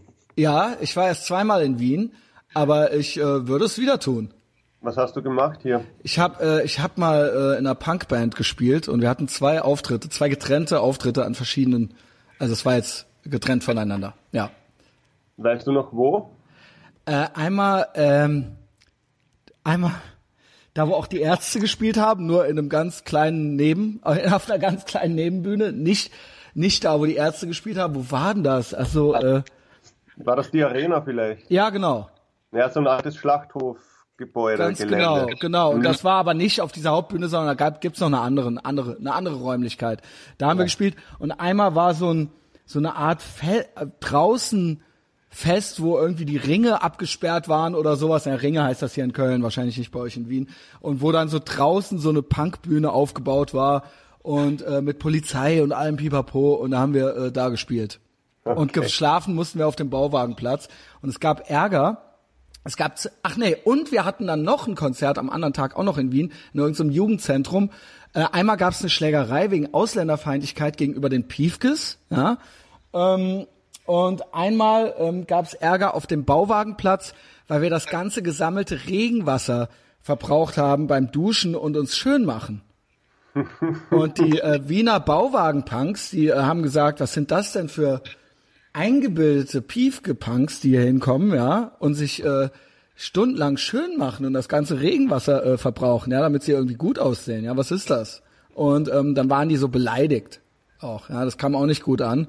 Aber ansonsten habe ich eigentlich gute Erinnerungen äh, an Österreich. Vor allen Dingen, äh, ich erinnere mich an das Otterkringer Bier. Ja, ja, ja. Ja. Otterkring ist ja der 16. Bezirk in dieser Stadt. Okay, verstehe. Ja. Äh, auch immer schön Dosenbier. Und äh, ja, äh, und das Wetter war gut und äh, ansonsten war eigentlich alles in Ordnung. Ja, ähm, aber ich muss, glaube ich, noch mal so äh, dahin kommen und dann, äh, also alles, was du da machst, äh, finde ich ja mittlerweile viel interessanter als äh, alternder Punkrocker zu sein. Ähm, ja, Wiener Unterwelt und so weiter hast du jetzt auch beschrieben. Da fällt mir natürlich direkt ein der Minusmann zu, ne? Ja, der ist vor kurzem gestorben. Ist er tot? Ja, das ist noch nicht lang her. Letztes Jahr, glaube ich, war das. Mhm, äh, ey, Sobota, wie hieß er? Heinrich Sobota. Heinz Sobota. Heinz ja. Sobota, ja. Äh, das sind auch so Sachen, die mir dann direkt einfallen, äh, wenn ich an Österreich denke und interessante Medieninhalte. Ich rede, glaube ich, zu viel, aber ähm, ich denke dann natürlich an Filme auch, wie zum Beispiel Funny Games, ist auch schon jetzt was älter, oder so ein Buch oder sowas, wie du es machst. Und ich finde vor dem Hintergrund, dass zehnmal weniger Menschen in Österreich leben, finde ich, dass da irgendwie im Schnitt geilere Sachen herkommen. Ja, es ist schon ein lustiges Nest, das ist Österreich. Es dauert halt immer alles ein bisschen länger, ähm, bis es ankommt. So als Beispiel, weil du die Arena erwähnt hast. Das war mhm. ja quasi der Summer of Love in Wien, wo sie das Gebäude besetzt haben und dann hat Leonard Cohen dort gespielt und die Punks oder die, was später Punk geworden ist, haben zum ersten Mal sich so einen Freiraum erobert. Aber das war 1976, also auch zehn Jahre zu spät. Und so hat Wien immer so eine Latenzzeit. Und das hat eine gute und eine schlechte Seite. Auf der einen Seite geht nicht super Sonic hier. Auf der anderen Seite wird auch nicht jeder Scheiß gleich nachgemacht. Mhm. Also hat so ein Für und Wider. Aber komische Kreuze gibt es genug und der Minusmann, der ist ja auch bis, den hat man auch noch öfter im Schweden Espresso sitzen gesehen, so ein kleines Kaffeehaus, das ich sehr gern habe. Das hat fast 24 Stunden offen, so halb erlaubt. Und wenn man da um zwei am Nachmittag reingeht und die seltsamsten Gestalten sieht, weiß man nicht, ob die jetzt seit zwei Stunden oder seit zwei Tagen durchsaufen. Also, weil Amphetamine äh, sind ja offensichtlich äh, ein Ding auch weil du schriebst auch drüber. Ähm, war das Amphetamine Reptile Records? Ach so, oh nein. Jetzt bin ich hier in der Zeile verrutscht. Da steht einfach nur Amphetamine und darunter Reptile Records. Schade, ich dachte, du hättest einen Artikel über Amphetamine gemacht. Nee, aber das wäre auch mal ein Thema. Mhm. Also, mhm. es gibt äh, beim, manche Leute, die mir Artikel liefern, da, da staubt es richtig raus, finde ich. Ja, verstehe. Also in diesem äh, äh, Café ist man auch gerne mal länger wach und äh, bleibt, genau. da, verbleibt da und vergisst die Zeit ein wenig, ja. Und da hast du Heinz Sobota getroffen. Hast du ihn mal getroffen? Also äh, richtig, also hast ihn gesehen, aber habt ihr euch, äh, habt ihr schon mal gesprochen? Nö, das war auch so, dass ich mich nicht aufs Auge drücken wollte und hey, ich mache da ein Magazin und könnten wir mal reden und bla, sondern ich bin nur dort gesessen und habe ihn halt beäugt so von der Seite und geschaut, wie das finde ich oft spannender weil der hat dann eigentlich schon alles gesagt und es sind irgendwie schon 17 Leute drauf, die sich um den Filmstoff zanken und wenn man sich mit anderen Leuten, anderen Leuten unterhält, ähm, ah, gibt es ja auch die komischsten Geschichten. Manche sagen, gutes Buch, aber wer hat es wirklich geschrieben? Mhm. Andere sagen, gutes Buch, aber kein Wort davon ist wahr. Andere sagen wieder, das ist von ihm und das stimmt genauso, wie es da drin steht. Aber da traue ich mir nicht zu urteilen, wie es wirklich war. Aber eben, wenn man so in der Unterwelt oder wenn man so mit diesen Leuten aus der Unterwelt ähm, sich unterhält, kommt man auch schnell drauf, dass es da so viele Wahrheiten wie Menschen gibt. Jeder hat seine eigene Version, jeder schwört, dass seine die richtige ist und da würde ich mich nicht drauf einlassen. Das ist so ein bisschen wie Verschwörungstheorien und dann glauben, die Wahrheit gepachtet zu haben. Ja, also was das Buch angeht, muss ich sagen, ich will das auch gar nicht wissen. Ja. Ich möchte, ich möchte mir vorstellen, dass das so stimmt. Und ich brauche da nicht irgendjemanden, der mir dann das auseinander nimmt und zerredet und äh, zeranalysiert so, ja. Ähm, das war so, ich habe ich, ich hab das vor Jahren gelesen, also wahrscheinlich vor 15 Jahren oder vor 20 Jahren. Ähm, äh, ich habe es ganz gelesen, ja, was mir heute nicht mehr gut gelingt, äh, Bücher ganz zu lesen. Äh, und da ist ja auch schon sehr viel äh, Wiener oder äh, ich weiß gar nicht, ob es Wiener ist, äh, aber jedenfalls österreichisch Mundart drin oder oder es ist äh, quasi so geschrieben, wie gesprochen wurde. Und das ja, ist jetzt nicht so leicht für einen Piefke unbedingt, aber ich habe es ganz gelesen und ich glaube, ich habe es auch alles verstanden. Mehr oder ja. weniger, ja. Aber bei mir ist das auch so, wenn ich irgendwelche Geschichten, wenn mir Leute Geschichten erzählen, dann ist mir das, ob die jetzt wirklich stimmen, das ist am unwichtigsten. Die Geschichte ist gut, der Typ, wenn er es richtig rüberbringt, gefällt mir das und darum geht's und um nichts anderes. Ganz genau. Ich finde es eigentlich sogar eine Unverschämtheit, die Wahrheit zu erzählen, wenn sie langweilig ist. Ja, total. Also absolut. Erzähl mir bitte, mach es so, dass es eine gute Geschichte ist. Ja, äh, alle, langweil mich nicht, ja? ja. Also das, das ist eigentlich der Hauptauftrag. Und was davon hinterher, oder vielleicht stimmt die Hälfte, deswegen ist Cannibal Holocaust ja auch so toll. Weil ja. es, es sind ja Lebewesen umgekommen in diesem Film und es wurden noch ein äh, es wurde noch ein äh, Mondo-Film mit reingeschnitten und so weiter und so fort. Und hinterher verschwimmt das und man nennt es in der Psychologie Erregungstransfer. Und es entsteht, es entsteht irgendwas in einem, eine viszerale Reaktion. Und die möchte ich bitte haben, ja. Ja.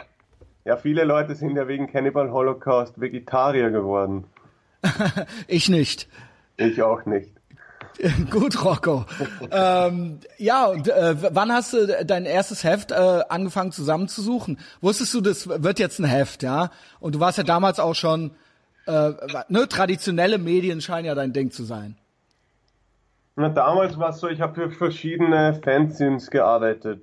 Und die sind halt alle nach der Reihe kaputt geworden, weil doch kein Geld zu holen war. Und ich habe so einen Freund, den habe ich mit 18 kennengelernt in Wien. Und mit dem wollte ich immer irgendwelche Aktionen machen. Wir wollten entweder so kleine Terrorkommandos haben, wo wir Hauptstraßen in Wien mit Riesenskulpturen ähm, blockieren oder Altersheime schwarz anmalen. Solche Dinge haben wir uns immer vorgestellt. Aber irgendwie ist das nie was geworden. Wir sind immer bei mir auf der Couch gelegen und haben einen Ofen nach dem anderen geraucht und sind dann eingeschlafen. Das war, das war dann die ganze Produktivität. Das ist, das ist zum Glück, also ähm, bei anderen Drogen war es leider nicht so, aber das hat mich nie gereizt. Also, also Kiffen, ja. Ja. Äh, nie, also ich kann das gar nicht. Ich bin auch kein Kiffer. Mm -mm. Okay, gut. Das hat aufgehört, ja. Weil ich finde, es meistens, es gibt Leute, die sind dann produktiv, aber meistens dann doch eher nicht, ne? Ja, ich kenne, es gibt echt Leute, die reagieren darauf, als, würde, als würden sie in die Nase ziehen fast. Es gibt, die, es gibt es, ja. Oder die sind so hyperaktiv, dass man sie gar nicht erträgt, wenn sie nicht einen gewissen Dunst um sich tragen. Mhm.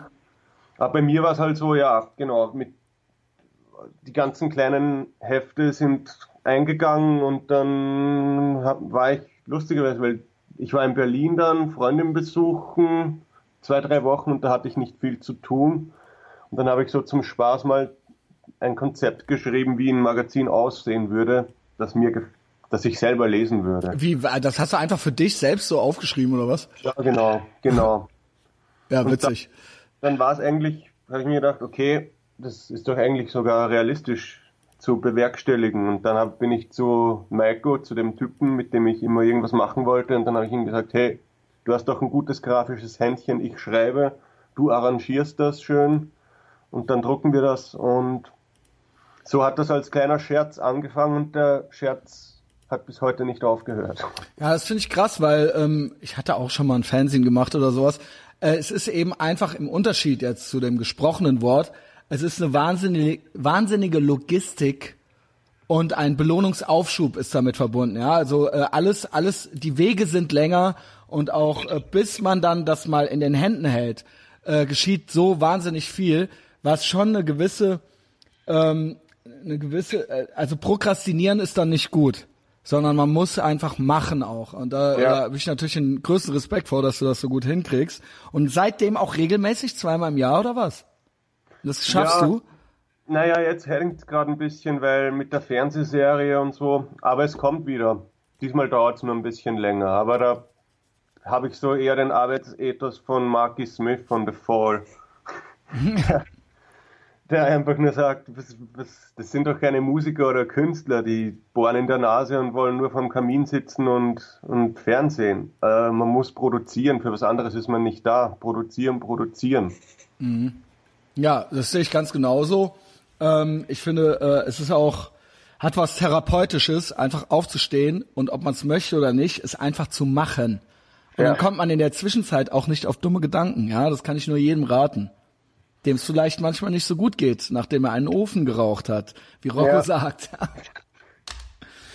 ja, ähm, also ich bin, das ist das ein, meine einzige Berührungsangst ist das Nichts machen und deswegen ist mir auch nie langweilig, deswegen brauche ich auch keine Kinder, um das kurz, um den Kreis zu schließen. Ja, das ist, äh, nee, das gefällt mir gut. Ja. Ähm, äh, ist denn deine Freundin damit äh, d'accord auch? Ja, die ist da sogar noch mehr d'accord als ich. Echt? Weil manchmal ist es so, dass sie dann so tun, um lässig rüberzukommen und dann auf einmal wollen sie es dann doch. Mm -mm. Ich glaube, der Moment wird nicht kommen. Okay, Rocco. Ja, toi, toi, toi, dass ihr euch weiterhin gut vertragt. wie, wie lange seid ihr zusammen? Ähm, wir haben uns kennengelernt 2011, aber da hat sie in London gewohnt und ich in Wien. Und kennengelernt haben wir uns absurderweise in New York. Und dann war mal ein paar Jahre Pause und dann hatten wir so zwei Jahre Fernbeziehung und vor einem guten Jahr ist sie nach Wien. Ey, wie cool ist das eigentlich? London, New York, Wien. Ja, was geht, Rocco? Du bist ja ultra der Weltbürger. Ja, sicher. Und in San Francisco und hier und den noch äh, kennengelernt und gesprochen. Und zu Hause klebt er sich die, das Ding ab, ja, ja, äh, damit ich ihn irgendwie nicht sehen kann. Ähm, äh, wie, genau, wann warst du in San Francisco? Das war 2012. Mhm, okay, also auch, ja, ist ja auch schon ein paar Jahre her dann. Äh, hat dich das dann auch nochmal maßgeblich beeinflusst? Diese ganzen Gespräche mit dem und. Ja, fix. Ich habe dann auch ein Buch gemacht. Das heißt, tra wie heißt es? Avantgarde from Below und Transgressive Performance from Iggy Pop to Joe Coleman and Gigi Allen. Mhm. Und da habe ich diese ganzen Typen getroffen, die es halt noch gibt, die noch nicht gestorben sind, ähm, die sich da irgendwie ausgelebt haben, irgendwo zwischen Body Performance Art und dem, was mal Punk war, diesem schwarzhumorigen Mittelfinger. Mhm. Und, und, ja, und nicht, da, nicht dieser weinerliche erhobene Mittelfinger dauernd, ne? Äh, sondern böse. Ja, genau, genau, genau. Das ist auch mein Punk-Verständnis noch gewesen. Ich glaube, das gibt es eigentlich fast gar nicht mehr. Deswegen bezeichne ich mich mittlerweile als Ex-Punk weil ähm, es mir eigentlich keinen Spaß mehr macht. Es sollte aber auch noch ein bisschen Spaß machen. Ja, und dieser Modepunk, das ist auch ein teures Hobby, oder? Ja, und vor allen Dingen, äh, ja, der Modepunk und dann aber auch noch so der alternde, weinerliche Punk. Ja, ja das kann ich alles nicht. Ja. ja, der früher war alles besser und passt doch mal auf und Donald Trump und die AfD. Ja, okay, we get it. Ja, also es ist jetzt, come on, wir wollen doch auch noch ein bisschen Action machen hier, oder? Also, ja, ne? eigentlich würde man sich denken. Ja, ich bin da einfach so, ich finde es halt so langweilig und es ist immer irgendwie dasselbe, ja, und das, ähm, ja, das äh, hat mich wahnsinnig, ja, keine Ahnung, ich musste das äh, dann irgendwie entfernen aus meinem Leben. Ja, also schweren Herzens.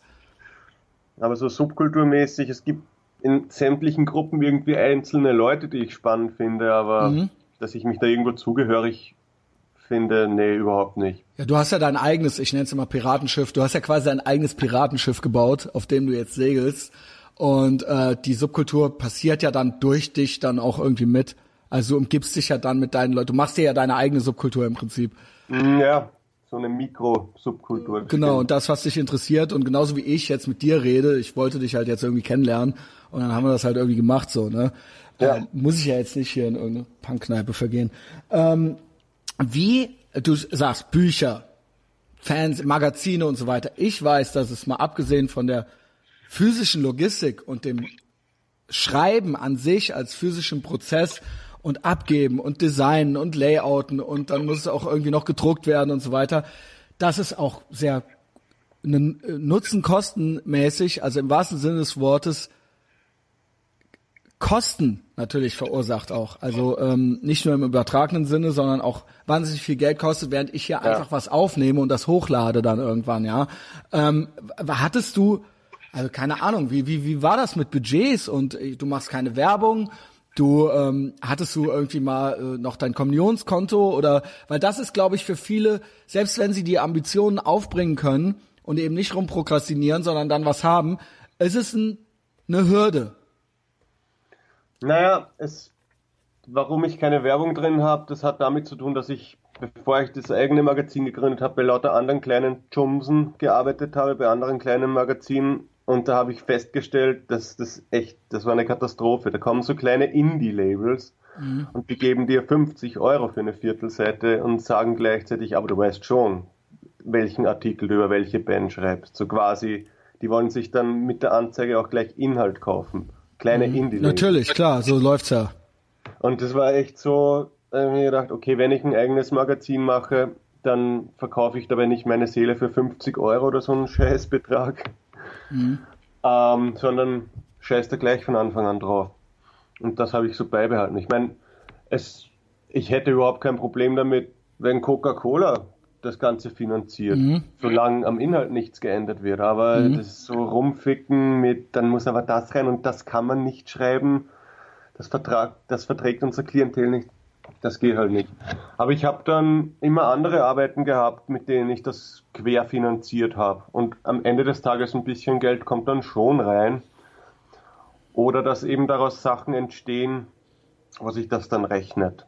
Mhm. Also durch das Magazin habe ich dann auch viele Jobs sind erst in den Bereich des Möglichen gerückt. Oder jetzt auch mit der Fernsehgeschichte. Das, das ist halt, wie ich am Anfang gemeint habe, man muss schon irgendwie ein zähes Tier sein, weil auf, auf schnell funktioniert nichts. Aber wenn man länger dran bleibt, dann ja, irgendwann, irgendwann kann es dann niemand mehr glauben, dass man das noch immer macht. Und dann kommen langsam die Rewards rein. Mhm, ja, ist bei mir, bei mir genauso, ja. Ich kann jetzt noch nicht ganz davon leben, aber es äh, kommt langsam was rein. Und äh, aber mit dieser Einstellung fängt man ja nicht an. Also jedenfalls es gibt natürlich Leute, die mit so einer Einstellung anfangen und sagen, ja, ich mache das jetzt, damit ich, damit, das, damit ich damit halt irgendwann Geld verdiene. Aber so war es bei mir nicht und bei dir wahrscheinlich auch nicht. Man fängt ja an aus so einer gewissen Leidenschaft raus. Genau. Also, also du hast ja nicht kalkuliert damals schon, okay, ich mache das jetzt fünf Jahre und dann kommt Geld rein. Das hast du ja in diesem Moment, in diesem ersten Moment nicht so gedacht, oder? Ja, am Anfang war es nur naiver Punkrock-Spirit eigentlich. So drauf scheißen, ein paar Scheißhaufen irgendwo hinlegen und Leute ärgern auch. Und so auch, dass viele Leute haben gesagt, naja, du kannst nicht diese Stories in einem Heft ähm, kombinieren. Das widerspricht sich, das geht doch nicht. Und das, über das kann man sowieso nicht schreiben. Mhm. Und genau das hat, war dann noch ein Antrieb für mich, es noch ein bisschen raufzuschrauben. Mhm, klar. War also klar, also ganz eindeutig, ich habe es eben schon mal gesagt, wenn man liest Pädophile, das ist ja was, wo man eigentlich denkt, okay, das ist das ist noch unter Nazis im Prinzip so ja. Also das ist äh, das ja. ist das womit die Nazis auf der Straße stehen die NPD oder sowas ja und dann sagt sie sind doch auch gegen Pädophile ja. Also so wo, wo selbst die oder wo selbst im Gefängnis alle Schwerverbrecher drauf hinabsehen sozialer Abwärtsvergleich im Prinzip und da kann man da jetzt was drüber schreiben ohne das zu bewerten oder sowas. Ich habe diesen Artikel nicht gelesen, ich sah das nur da, aber du, ähm, du ähm, schreibst ja auch selbst, dass du Lebensentwürfe nicht übereinander stellst, sondern nebeneinander. Und das ist ja dann äh, mit, mit so einer Aussage im Hintergrund, das dann als Thema zu haben, ist natürlich jetzt schon äh, ne, etwas, wo man eigentlich impulsiv erstmal sagen würde, es geht eigentlich nicht. Äh, ja, ich meine, das war echt so das unlustigste Thema, das ich mir vorgenommen habe. Ich mhm, wollte das auch mal abarbeiten. Es war monatelang, bäh. Es ist ja, viel lustiger über menschliche Kanonenkugeln oder irgend sowas. Natürlich, natürlich. Aber ich hab, ich wollte das irgendwie, weil es mich selber interessiert. Also es ist eine, eine Mensch, menschliche Abgründe im Prinzip, ja. Ja und auch okay, es Pädophile hat es immer gegeben, wird es immer geben. Wie geht man damit um? Und ich habe dann mir gesucht einen Psychologen, der auch in einem Gefängnis jahrelang gearbeitet hat und mit denen zu tun hatte. Dann einen Täter, einen Deutschen natürlich. Na klar, Mann. Und ein Opfer. Es gibt ja diesen Spruch, ja, also, ähm, dass ihr Österreicher das Kunststück vollbracht habt, aus Beethoven einen Österreicher und aus Hitler einen Deutschen zu machen, ja. ihr Schweine. Aber zurück zu den deutschen Pädophilen, ja. Also ich habe dann alle drei interviewt, Täter, Opfer, Fachmann, mhm. und wollte das so nebeneinander stehen Ach, haben. Ein, ein, aber nicht ein Opfer von diesem Täter, oder? Nö. Okay, anderer. das wäre jetzt zu krass gewesen wahrscheinlich. Ja? Aber das war echt nicht lustig. Und der Typ, der, der Pädophile, der Täter, der ist auch ein Aktivist noch in Deutschland. Und Nein. Der, der tritt ein für das Recht auf Zwischengeneration, Liebe zwischen verschiedenen Generationen. Also wie im Prinzip auch beim Answer Me, das, äh, der hatte ja schon mal, Jim Goat hatte ja so ein Nambler. Ja, genau. Ding, ne? Genau. Ähm, North, na, wie heißt N North American Man Boy Love Association. Genau, genau. Ja, und da hat er auch mit so einem Typen, der so völlig ernsthaft dann so, also er hat sich dann natürlich unter so einem Vorwand dem genähert und äh, es war dann natürlich auch, der sah natürlich auch schon so aus und so weiter, wie auch immer ja. solche Leute aussehen, aber du weißt, was ich meine, ja. Ja, ähm, ja und äh, du hast das aber nicht so gemacht. Du hast bist da klinischer rangegangen, ne? Ja, nein, mich hat schon wirklich interessiert. Dieser, eben, es, es ist keine Modeerscheinung oder so, es ist eher eine Frage, wie man damit umgeht. Wo sich ja auch die Grünen und so die linke Fraktion ziemlich angepatzt hat in den 70ern, 80ern. Mhm mit dem Überliberalismus. Ja. Und naja, was machst du damit? Du kannst ja nicht. Was ma ich meine, das ist. Ja, ja, genau, klar. Was, ma was macht ja, ich verstehe das, ich verstehe das schon. Ja, es ist, ja, es ist, du bist im Prinzip, es ist das mit das geächtetste überhaupt. Wie gesagt, fast noch geächteter, als wenn du jetzt sagen würdest, ich bin jetzt Neonazi oder so. Also eigentlich nicht fast noch, sondern definitiv geächteter. Ja. Ja, dann echt nicht sogar die Nazis. Ja, genau, das ist ja das, was ich eben meinte. Das ist das und unterste im Prinzip. Ja. Hm? Ähm, und trotzdem gibt's mehr, als man glauben möchte. Genau. Und die, die das sind, ja, da gab's ja auch, ich weiß nicht, welcher Comedian das war. War das Louis C.K.? Ich glaube, das war Louis C.K., der meinte, ja, ne, äh, also das, ich zitiere nur diesen Comedian. Wie gut muss das sein, hat er gesagt wenn man das dann auf sich nimmt. Das war natürlich sein Witz, aber im Endeffekt, worum es geht, eigentlich unterm Strich ist ja, wer entscheidet sich da freiwillig zu, so geächtet zu sein? Also ja. das ist ja, ne, wenn, was könnte man ja leichter haben, also äh, akzeptiert zu sein von der Gesellschaft. Wer nimmt das in Kauf quasi? Das war ja im Prinzip dann so sein Witz, ja. Also wer, wer also das macht ja, niemand setzt sich doch freiwillig so einem so einer gesellschaftlichen Ächtung aus. Ja, voll. Ja. Ich meine, es gibt auch eine Doku, wo, wo jemand draufkommt, dass er pädophil ist. Und er, ist, er geht auch verzweifelt zu verschiedenen Ärzten und Psychologen und die sagen halt alle, ja, wenn er diesen Drang hat, dann muss er einfach diesen Drang unter Kontrolle halten unbedingt. Ja. Mit Tabletten oder sonst wie. Aber der hat sich im Endeffekt dann umgebracht, weil er mit dieser Last nicht leben konnte. Es ist schon traurig auch, so diese Seite zu sehen. Mhm. Ja, ich hatte mal äh, hier äh, den äh, Regisseur des der Dokumentation Are All Men Pedophiles drin. Mhm. Äh, hast du von dieser Doku gehört? Gehört, aber ich habe es noch nicht gesehen. Das ist eigentlich ganz interessant. Das Interessanteste war, man stellt sich dann so als Regisseur so einen älteren, schwa äh, älteren weißen Herrn vor oder sowas, der dann vielleicht selber irgendwie pädophil ist. Das war, die wurde gemacht von einem 19-jährigen schwarzen Holländer. Okay. Also das war dann ganz anders, als man einfach, ne, wie man halt so ist, man stellt sich was ganz anderes vor ähm, und dann äh, kommt es dann eben so. Das sind so technisch so ein paar Dinge, die ich jetzt so nicht machen würde, aber ich fand es eine bemerkenswerte, ja, das war dann eben sein krasses Fernsehen, was er dann einfach mal gemacht hat. Er wollte, glaube ich, die nächste über Inzest machen oder sowas, okay. ja. Äh, ist auch bis jetzt noch nichts gekommen, aber das hat er mir dann da erzählt. Und da ist ja auch schon mal interessant, so die Definition von, von Pädophilie überhaupt, weil wenn man jetzt aus heutiger Sicht guckt, sind alle möglichen Sachen technisch gesehen pädophil, die das vielleicht vor 200 Jahren noch nicht waren, weil ja. man da einfach äh, Frauen mit zwölf schon verheiratet hat oder sowas, ja.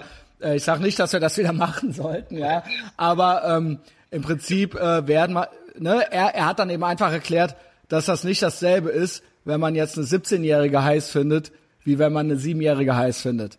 Ja. Auch wenn eine 17-Jährige jetzt technisch gesehen nicht volljährig ist, ja. Also solche Dinge werden da irgendwie besprochen und warum das so ist, dass äh, man sich unter Umständen äh, äh, dass man unter Umständen eine 16- oder 17-Jährige attraktiv finden kann, ja. Und äh, er hat da, er hat das Ganze also von äh, von allen Aspekten her auseinandergenommen. Ja, das fand ich irgendwie ganz interessant. Ja. Vor, also, das war vor zwei, drei Tagen in den Nachrichten, dass ein, ein Österreicher, der ist 19 und im Internet hat er eine 15-Jährige in Amerika kennengelernt. Mhm. Und die haben halt gechattet und irgendwann, nach ein paar Monaten ist er rübergeflogen. Welcher Bundesstaat ist das? Habe ich vergessen. Irgendwo Midwest. Auf jeden Fall haben sich die dann in einem, in einem getroffen und haben halt gefickt. Und die Eltern sind draufgekommen und der sitzt jetzt im Gefängnis. Ja, das, das, das kann das eigentlich dann nicht sein irgendwo, ja. Das ist schon, ich meine, da gibt es schon einen Unterschied. Nicht, also, ja, definitiv. Also ja, sicher, klar. Der muss jetzt schauen, wie er wieder rauskommt aus dieser Sache. Oh mein Gott, und dann bist du, dann bist du halt als Pädophiler verurteilt und im Gefängnis. Also ich meine, als 19-Jähriger halt. Ja. also ich meine, äh, ja, ich weiß nicht, ob das hilfreich für die Sache ist. Ähm, ja, aber du hast, du hast es dann quasi, du hast, arbeitest du immer noch äh, nebenbei oder ist das jetzt mittlerweile dein Hauptberuf? Nö, ich arbeite nebenbei. Ich bin freier Journalist, ich arbeite oder unfreier Journalist, um genau zu sein. Aber ähm, okay, da gibt's Überlappungen dann aber. Genau, manche Sachen kann man mehrfach irgendwo verwerten und anderes, genau, gibt's mhm. Überlappungen. Aber okay, das klingt jetzt irgendwie, aber du musst jetzt nicht noch Taxi fahren nebenbei oder sowas. Nö, es gab schon, ich hatte früher ganz am Anfang habe ich schon viele Scheißjobs gemacht. Da bin ich, war ich mal Straßenkehrer, auch schön. Oder Klingt romantisch auf jeden Fall irgendwie so ein romantisches Losen, ja, und dann äh, und nebenbei macht er die Fernsehens, aber wahrscheinlich war es nicht schön. Nö, das, das Ding war, ich dachte mir, das wäre ganz cool, weil der Dienst ging früh los. Um halb sechs musste ich im Depot sein, das heißt um halb fünf aufstehen. Und dann arbeitest du von sechs bis halb, halb drei. Und ich dachte, okay, cool, dann bin ich jeden Tag um drei zu Hause und habe den ganzen restlichen Tag für mich und kann eben werken an was auch immer ich will. Nur ich bin dann, okay, aufstehen, halb fünf, ins Depot und der erste Kaffee kommt gleich mit Schnaps. Dann Nein. Um, um Wie bei dir jetzt persönlich oder das ist da einfach Usus? Das war damals noch Usus. Und dann der erste Gang um sechs raus, eine Straße kehren, okay, jetzt gehen wir frühstücken. Bier. Und das ging den ganzen Tag. Es funktioniert wieder. Äh, du warst gerade beim Straßenfegen und dann gab's Bier zum Frühstück, ja? Ja, genau. Und dann, also, ähm, also quasi, es war schon so, dass man halt ultra depressiv wurde dabei. Ja, ich habe ähm, es ging halt den ganzen Tag so hin und ich bin jeden Tag dann mit einem Mordsrausch raus und nach Hause und war erstmal, musste ich mich hinlegen und bin ich aufgewacht. Ein paar Stunden später und dachte mir wieder ein verschissener Tag. Also mit der Produktivität bei dem Ganzen, das hat nicht so wirklich funktioniert. Das klingt schrecklich. Naja, ein paar Monate war es lustig, aber dann war es gut, bis es vorbei war. Also ja, ich habe solche Tätigkeiten dann auch gemacht. Aber im Endeffekt geht sich jetzt auch ohne diesen täglichen Rausch aus. Mhm. Ähm, ja, und dann, also irgendwann drückt sich das selbst, du bist Journalist jetzt, du machst Sachen, teilweise äh, gibt's gibt's äh, Synergieeffekte, ja. Ähm, aber du hältst äh, ursprünglich schon fest, auch an diesen Klass, an diesen traditionellen Medien, ne? Mm, ja, also am liebsten ist mir nach wie vor das Schreiben. Mhm. Da, jetzt habe ich eben auch was mit Fernsehen gemacht. Das ist auch schön, aber beim Schreiben hast du einfach deine eigene, dein eigenes Tempo. Du brauchst null Kompromisse eingehen. Das ist genau so, wie du dir das vorstellst. Mhm. Und ich finde es auch bei dir vielleicht so ähnlich. Es ist auch immer eine billige Entschuldigung, wenn, wenn man jemanden kennenlernen will, dann sagt, dann kann man sagen, hey, kann, kann ich dich mal interviewen? Ich würde gern was mit dir machen. Mhm. Das hat dann eine andere Wirkung, als wenn man sagt, ich bin Fanboy und ja. kann ich dich treffen. das stimmt. Ähm, was ich äh, bemerke beim gesprochenen Wort ist natürlich, dass man viel schneller, es ist äh, organischer. Ne, ich habe mir jetzt nicht jedes Wort vorher überlegt und ich weiß nicht genau, was du sagen wirst. Ja, mhm. also es ist was ganz anderes jetzt als ein äh, geschriebener Artikel, wo man sich quasi das richtig so macht, wie es dann hinterher auch genau sein soll und dann ist jedes Wort sitzt, ja, und es ist halt auch auf jeden Fall geil. Ja, ähm, trotzdem bin ich äh, baff, wie viel Effekte oder Wirkungen im Prinzip Leute schon mit so einer Art Podcast-Format, aber als geschriebenes Wort äh, früher äh, erzielen konnten. Also ein Hunter S. Thompson oder vielleicht später auch ein Charles Bukowski. Im Endeffekt waren das alles einfach nur Alltagsbeobachtungen und die haben ja. so ein paar Sachen aufgeschrieben und die sind dadurch unsterblich geworden. Ja. Also ähm, das finde ich fast schon so ein bisschen, dass die dadurch schon fast so in so einen Adelsstand raufgehoben wurden. Das ginge heute, glaube ich, eigentlich gar nicht mehr, oder? Nö, weil es auch schon gemacht worden ist. Aber mhm. auch damals hat's so betrunkene Dichter wie Bukowski hat es ja wahrscheinlich Millionen gegeben und einer von denen hat es geschafft. Hoffentlich mhm. auch der Beste. Also ich bin großer Fan. Ich ja, ich, genial. Ja, ich mag ihn auch immer noch, ja. Aber der schafft es mit seinen Gedichten, dass du nach drei Zeilen schon besoffen in derselben Bar sitzt. Ja, ähm, ja ich mag eben auch gerne was Echtes. Ja, also ja. das, äh, das ist eben das so, Fiktion interessiert mich eigentlich fast gar nicht mehr, war auch früher so schon, äh, äh, weil nur dann ist es ja krass, wenn man sich vorstellt, dass es echt ist. Auch bei dem weiß ich nicht, was dazu erfunden wurde und was nicht, aber es ist ja äh, mal egal. Aber bei einem Hunter S. Thompson, da würde man sagen, da würde man heute eben ja äh, zwei Reportagen draus machen oder drei oder ja. äh, und, und noch fünf Podcasts und dann wäre das sein Gesamtwerk im Prinzip. Aber er ist ja eigentlich trotzdem unsterblich. Ich weiß nicht, ob ich unsterblich werde dadurch, vermutlich nicht. Das Internet vergisst nichts, oder? Es vergisst nichts, das ist deine Befürchtung. Aber ich glaube, es vergisst doch. Also es ist, es ist ein, eine Fülle und ein Strom von Informationen äh, da, das, was wir alles gar nicht mehr überblicken können und was wir gar nicht mehr eingefangen kriegen. Du hattest anfangs äh, ja, du warst bisher so leicht paranoid, so äh, möchtest nicht beobachtet werden, hast deine Webcam abgeklebt, was ich das äh, ja äh, sehe ich nicht. Äh, ich habe eigentlich eher so ähm, die Amerikaner lachen sich ja kaputt über uns Piefkes, weil wir das Verpixelungsrecht haben hier, ja, wo dann äh, die die langweiligsten Leute ihre Häuser verpixeln lassen und äh, irgendwie glauben, dass es jemanden interessieren könnte. Und ähm, im Endeffekt kann ich auch an deinem Haus vorbeifahren und dein Haus dann fotografieren, so, okay, no, niemand interessiert sich für das Leben dieser Menschen, ja, und die denken dann aber jetzt so, sie müssten es jetzt irgendwie verpixeln lassen. Und ich glaube eigentlich eher, dass wir dahin gehen, dass es so viel gibt, dass alles vergessen wird irgendwann. Äh, worauf ich hinaus will ist, ja, es gibt Slayer, eine Band namens Slayer und man denkt, jeder müsste die kennen und jeder müsste wissen, was das ist. Und man fragt jetzt irgendwelche Zwölfjährigen, und die wissen schon nicht mehr, was Slayer ist. Und die interessieren sich auch nicht dafür und das werden, die auch nie auf ihren Monitor kriegen. Also wovon ich rede ist, äh, man denkt, es wäre irgendwas unsterblich, aber ich glaube in ich glaube einfach, Hunter S. Thompson ist das vielleicht noch, aber ich glaube, alle Sachen, die jetzt so kontemporär sind, die, äh, also meine Podcasts werden in 100 Jahren komplett vergessen sein bis sich so ein Jim Goat wieder ausklebt. Ja, keine Ahnung, aber das mit der Information und mit, mit Daten und so, ich finde das halt eine, eine fiese Einbahnstraße. Also zu 99,9 Prozent passiert einem, wird das irgendwo verschimmeln und kein Schwanz interessiert sich dafür.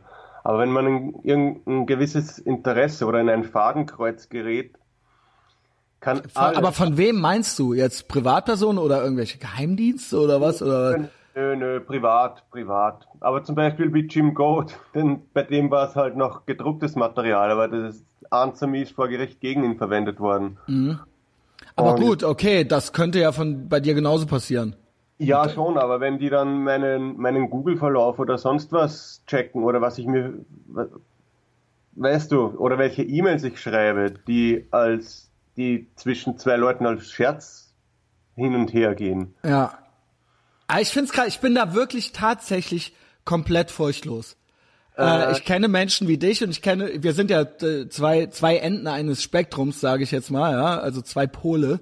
Ähm, äh, ich bin eben so und du bist eben ganz anders und dazwischen gibt's ja alles. Ja? Also Leute, die sind dann so halb. Aber äh, ich finde es tatsächlich bemerkenswert, dass das bei dir so ist. Also ich habe da, ich, ich halte das für mein, meinem Empfinden nach ist das zu ängstlich. Nö, ich finde, aber das sind ja nicht mal Verschwörungstheorien, sondern das wird auch offen von Herstellerseite gesagt, dass sie die Kameras und die Mikros vom Computer ähm, instand setzen können, ohne dass du das merkst. Das mhm. ist einfach so. Und beim Telefon, das weiß man, das weiß eh jeder, dass das schnurstracks geht.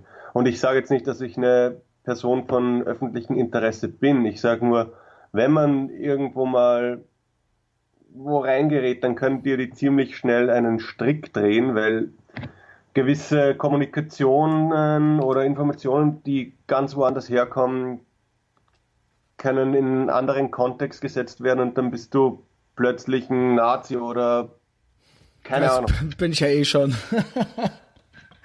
also ja. nee, nicht wirklich, nein, nicht wirklich. Nein, ich wurde neulich, ich wurde, bisher hieß es immer rechtsliberal, also nicht radikal, sondern liberal immerhin noch, ja. Äh, die Tage hat jemand einen, äh, vor zwei Wochen hat jemand einen äh, Post ver verfasst über mich, ich sei identitär und wer mit mir befreundet sei, der könnte nicht mit ihm befreundet sein und er hat eine Kontaktschuld hergestellt und er hat Leute gesagt, wenn sie mich nicht löschen, dann müsse er sie löschen. Was hast du denn mit dem armen Menschen gemacht? Ich hatte ein Gespräch mit einem, äh, äh, auch nach Wien.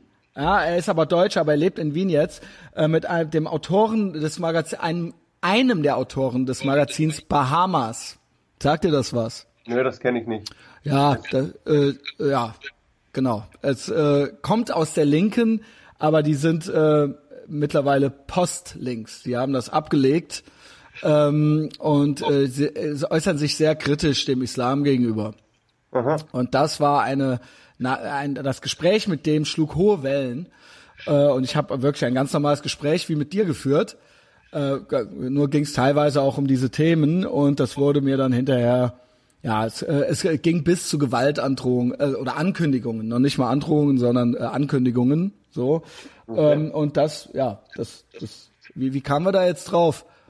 Ähm, ja, so ja, dass ich, genau man ist dann ganz schnell im das und das. Ja, das hast du ja gesagt. Man, man ist dann auf einmal ein Nazi. Ja, also das kann ja auch so passieren. Vielleicht bist du ja auf einmal ein Pädophiler ja nach diesem Gespräch. Und eben, ich und eben. ich und ich hänge mit einem Pädophilen rum. Ja, wie kann es sein? Also schnell ja. mich sicherheitshalber schon mal löschen, wenn ihr das hört. Ja. Nee, es ist, es, es ist einfach schwierig, wenn, wenn alles außer Hand gerät, wenn man da nicht mehr Kontrolle drüber hat. Ich meine, es gibt, ich Scherze, die ich mache unter, unter, mit Leuten an einem Tisch, wenn man die dann irgendwo anders hinstellen würde, die aus der Natürlich. Situation kommen, dann Natürlich, aber wir, ja, ich bin aber auch so ein bisschen, ich kann da jetzt so nicht auch noch anfangen, komplett da auch nur noch mir Gedanken drüber zu machen. Also ich möchte auch irgendwo auch noch ein bisschen Spaß haben, so. Ja, ähm, ja und ähm, klar, du hast da so deine Maßnahmen. Ich hätte mich natürlich trotzdem gefreut, wenn es für mich die Kamera äh, abgemacht hätte. Ich höre einfach nicht auf mit dieser Kamera. Ähm, äh, nicht die Kamera abgemacht hätte, sondern wenn du sie gelüftet hättest quasi, ja. Aber äh, ja, äh, wir, wir schaffen das auch so und vielleicht komm, bin ich eines Tages in Wien oder du eines Tages in Köln, dann erkennen wir uns an der Rose im Knopfloch.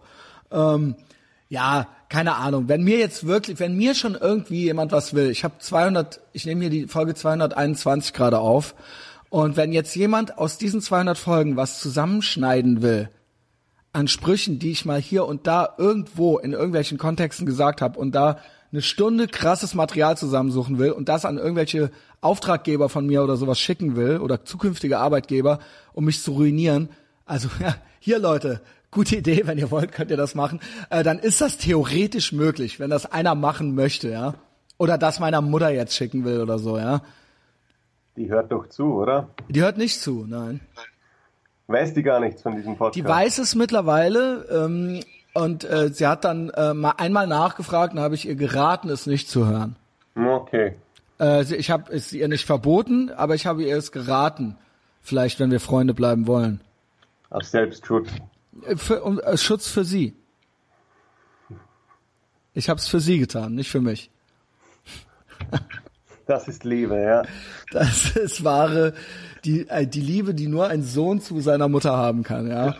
ähm, ja, äh, gut, du hast das alles richtig DIY-mäßig auf die Beine gestellt. Du hast das gemacht, was du machen möchtest und du machst immer noch, was du machen möchtest. Mehr oder weniger. Ich mache halt auch viele Auftragsarbeiten, die scheiß langweilig sind, aber wo man halt Geld bekommt. Aber trotzdem, du lebst doch dein Leben ungefähr so, wie du es leben möchtest. Ja, das ist doch eigentlich irgendwie ganz schön. Ja, ja, doch, ich beschwere mich nicht. Aber es ist jetzt nicht nur eitle Wonne die ganze Zeit. Naja, okay. Ja, das, das, das nennt man ja auch irgendwo Leben, ja. Es ist, äh, muss dann auch mal ein Scheißtag her, damit der andere dann wieder geil ist, ja. Ja, weil du vorher von Auftraggebern geredet hast, du bist doch auch frei, oder wie? Ich bin frei, ähm, aber ich äh, muss noch, noch, noch wirft der Podcast nicht genug ab, aber ich bezeichne mich mittlerweile beruflich unter anderem als Podcaster seit letzter Woche, seit ich die 1000 Dollar im Monat geknackt habe, ja. Ähm, aber äh, ich, es muss natürlich passieren, dass ich äh, es ausschließlich bin. Das wäre jetzt mein nächstes Ziel. Aber ich mache, ich bin leider nicht wie du in der so ne, privilegierter, du hast es dir ja selbst erarbeitet, das ist ja kein Privileg, du hast es geschafft. Äh, ich muss teilweise noch äh, Arbeiten machen, die nichts mit meinem äh, äh, Metier zu tun haben, sondern äh, die einfach nur Geld einbringen und das sind unterschiedlichste Sachen. Aber ich schreibe, re- ich schreibe monatlich Rechnungen. Okay, okay, okay. Mhm. Aber das ist jetzt auch kein Geheimnis. Ich mache unter anderem Stadtführungen und solche Dinge, ja. Ähm, Mit welchem ist, Thema? Ähm, Altstadt. Im Prinzip sind es, äh, das Thema ist, dass es äh, meistens amerikanische Touristen sind, äh, die zum ersten Mal in Deutschland sind und die dann äh, Römer, Ritter und Nazis mit mir besprechen. Und ich versuche, ich versuche unterhaltsam zu sein, da ich äh, kein Geschichtsstudent bin oder war. Wie ist das bei euch? Weil in Österreich musst du eine ziemlich schwierige Prüfung machen, damit du ein zertifizierter Fremdenführer bist. Das, Ansonsten- ich, ich bin kein zertifizierter Fremdenführer, ich bin nur einfach Fremdenführer.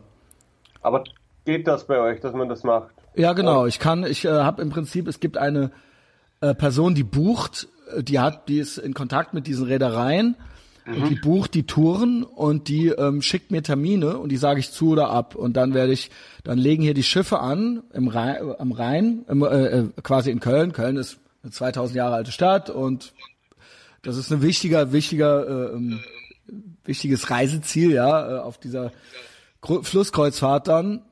Und da hole ich die dann ab, wenn die Leute anlegen und dann kriege ich eine Gruppe zugeteilt und die haben dann Geräte und Knöpfe im Ohr und dann zeige ich denen das.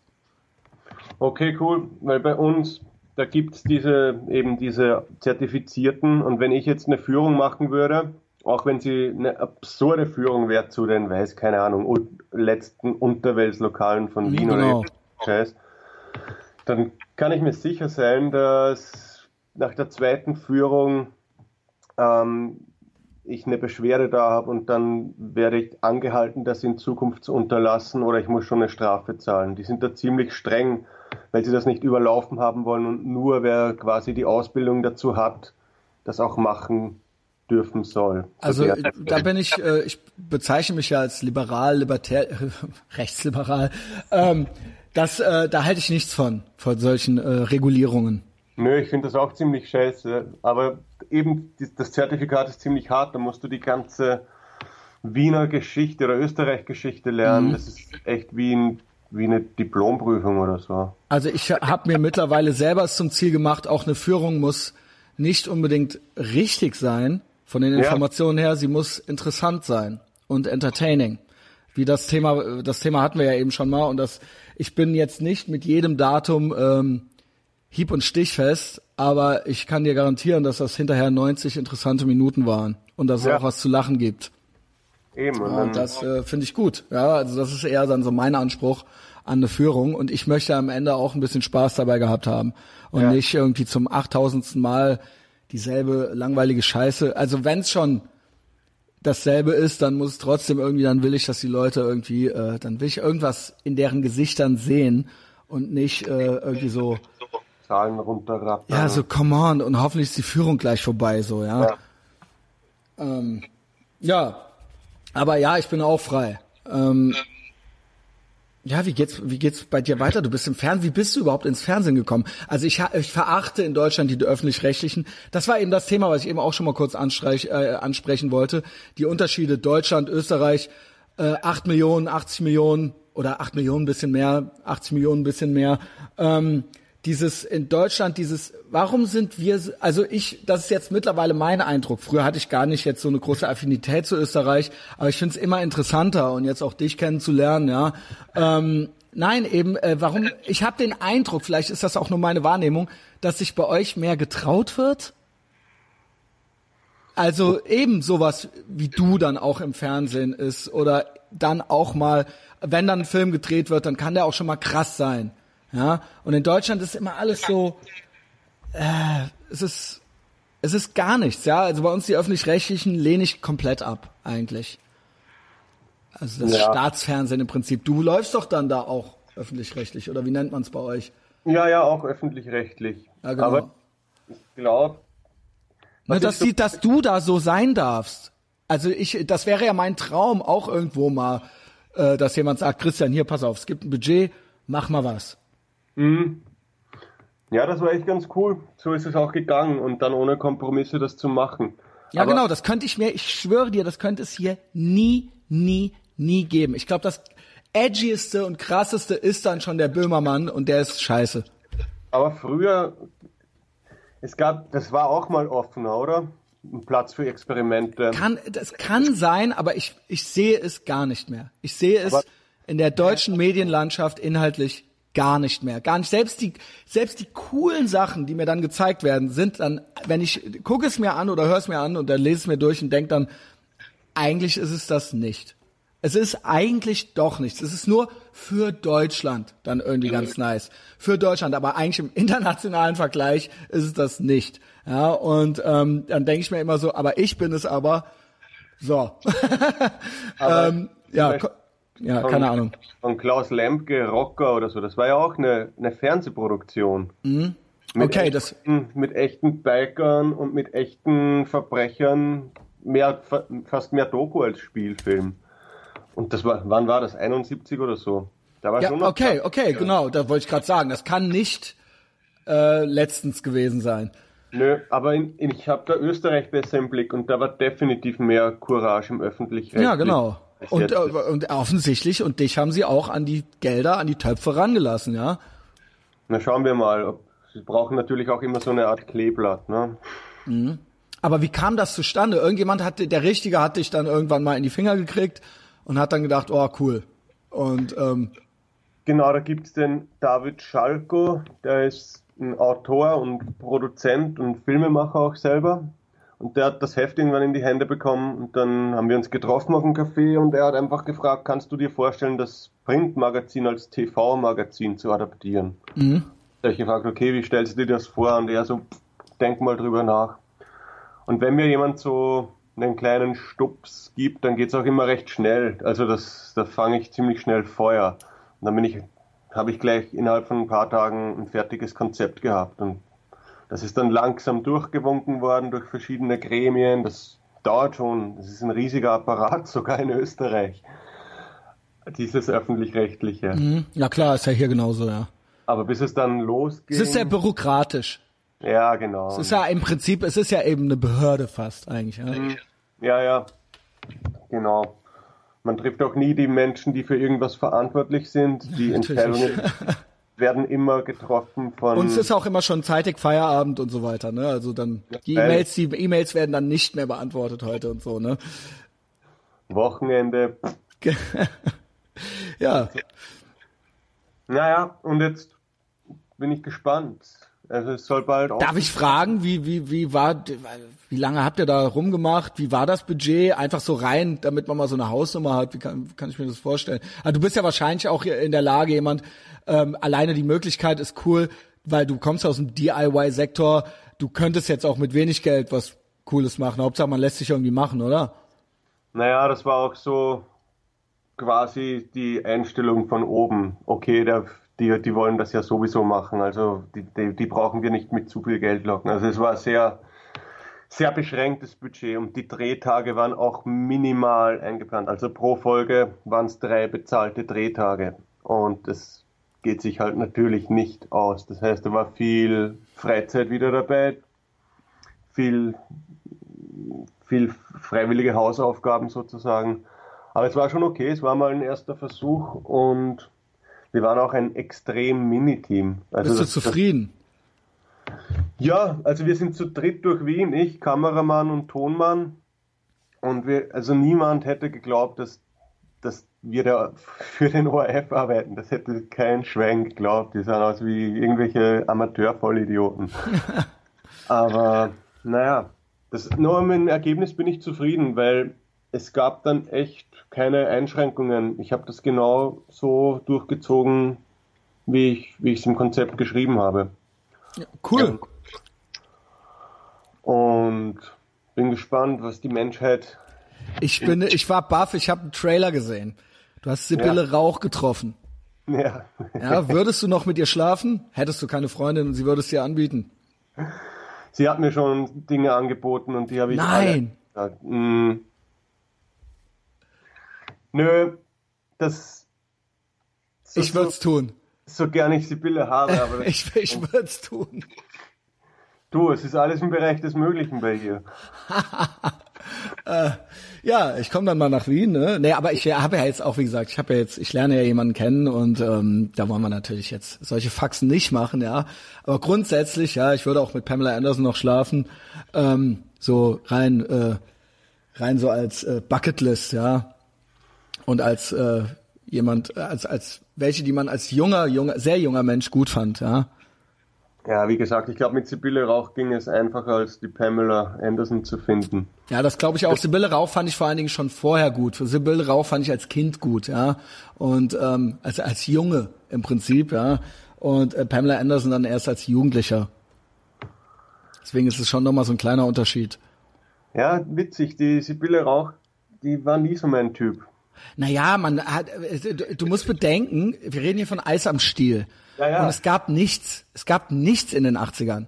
Ja, und das war eigentlich, das war dann die eine, die dann mal durchs Bild kam, die dann irgendwie geil war. Und das hat sich natürlich in meinem jungen Hirn festgebrannt. Würde ich die jetzt heute einfach so irgendwo ohne Kontext sehen, würde die mich überhaupt nicht interessieren. Ja. Ich habe natürlich, ja, das ist eine Pavlovsche Reaktion, die da stattfindet. Ja, da geht's ja äh, ja, da geht's um Populärkultur, nicht und nicht, äh, wie hast du, wie hast du es genannt? Unpopulärkultur? Ja, irgendein Blödsinn. Aber da, da, da, da, bin ich eher auf die James Bond Girls angesprungen. Ja, stimmt. Ursula Andres, ne? Ja. Ähm, ja, äh, also okay, äh, was hat sie dir denn angeboten? Uh, Und warum? Nö, das war, ich habe sie schon mal interviewt vor sechs Jahren oder so, in einem, in einem wirklich unsauberen Puff. Und das war das traurigste Interview überhaupt. Oh mein Gott, jetzt will ich auch nicht mehr. Jetzt will ich auch nicht mehr. Mann! Die hat geweint, die ist einfach ausgeronnen und dann.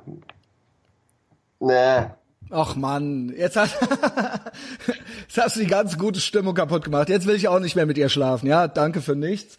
Äh, Sibylle, wenn du das hörst, kannst du dich halt beim Rocco bedanken, ja. Das war's. Ich bin Ein raus. Mm, ja, aber äh, kann, können wir das auch sehen irgendwo?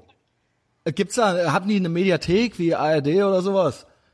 Ja, ja, ja. Ich weiß nicht, wie das mit länderspezifisch ist. Ob das auch in, in Deutschland dann frei verfügbar ist, aber ich denke schon. Mhm. Auf der ORF-Seite, da gibt's die TV-Thek und da ist alles, was gesendet wird, eine Woche dann online. Ja, das will, ich, will ich mir natürlich angucken. Und du bist auch zu sehen, ja? Nö, ich stehe immer nur hinter der Kamera. Was geht ab, Rocco? Also man hört die Stimme. Okay. Aber ich bewege mich quasi. Die Kamera ist der Rocco. Also ich verlange auch äh, so ein Format vom WDR gefälligst, ja, für einen Ethervox Ehrenfeld Podcast. Und äh, ich, ich würde zu sehen sein. Als Fremdenführer. Alles, äh, alles Mögliche, ja. Also äh, meine Welt halt. Unter anderem auch als Fremdenführer. Gerne, ja, kein Problem. Ja, ich, ähm, bin, das Prinzip des Fremdenführers eigentlich ziemlich passend. Man, man stellt Leuten Dingen, man stellt Leuten Dinge vor, die sie nicht kennen. So mhm. ist das Fernsehprogramm eigentlich auch. Mhm. Ja, freuen wir uns ja schon drauf. Wann kommt das denn? Ähm, die erste Folge wird am 18. September ausgestrahlt auf OF1 so um 23 Uhr. Und dann die, es sind jetzt mal vier Folgen produziert und die sind alle in der Dienstagnacht. Das ist sozusagen die experimentelle Schiene des okay. Orts. Ähm, ja, und was, was glaubst du, warum dieser, äh, bilde ich mir das ein oder habe ich mir das jetzt so zurecht gemacht, äh, damit das hier so schön passt? Oder ist Österreich mutiger? Und dann im Endeffekt dann auch der ORF? Ich glaube, Österreich, wie ich schon vorher gesagt habe, hinkt immer ein bisschen nach. das das kann es doch nicht sein. Ich glaube schon, dass sich die weniger scheißen. Einfach nicht, weil sie solche Draufgänger sind, sondern weil sie es nicht besser Ach, wissen. Das ist Zufall, ja gut, das heißt, äh, ja, finde ich interessant. Interessanter Ansatz, ja. Nö, Österreich ist einfach ein träges Ding. Und ich glaube, lange genug nicht bewegt, fällt es auch. Ihr, ihr mögt, aber äh, was ist das eigentlich, dass ihr uns nicht so mögt? Warum? Weil ihr in der Überzahl seid. Deshalb?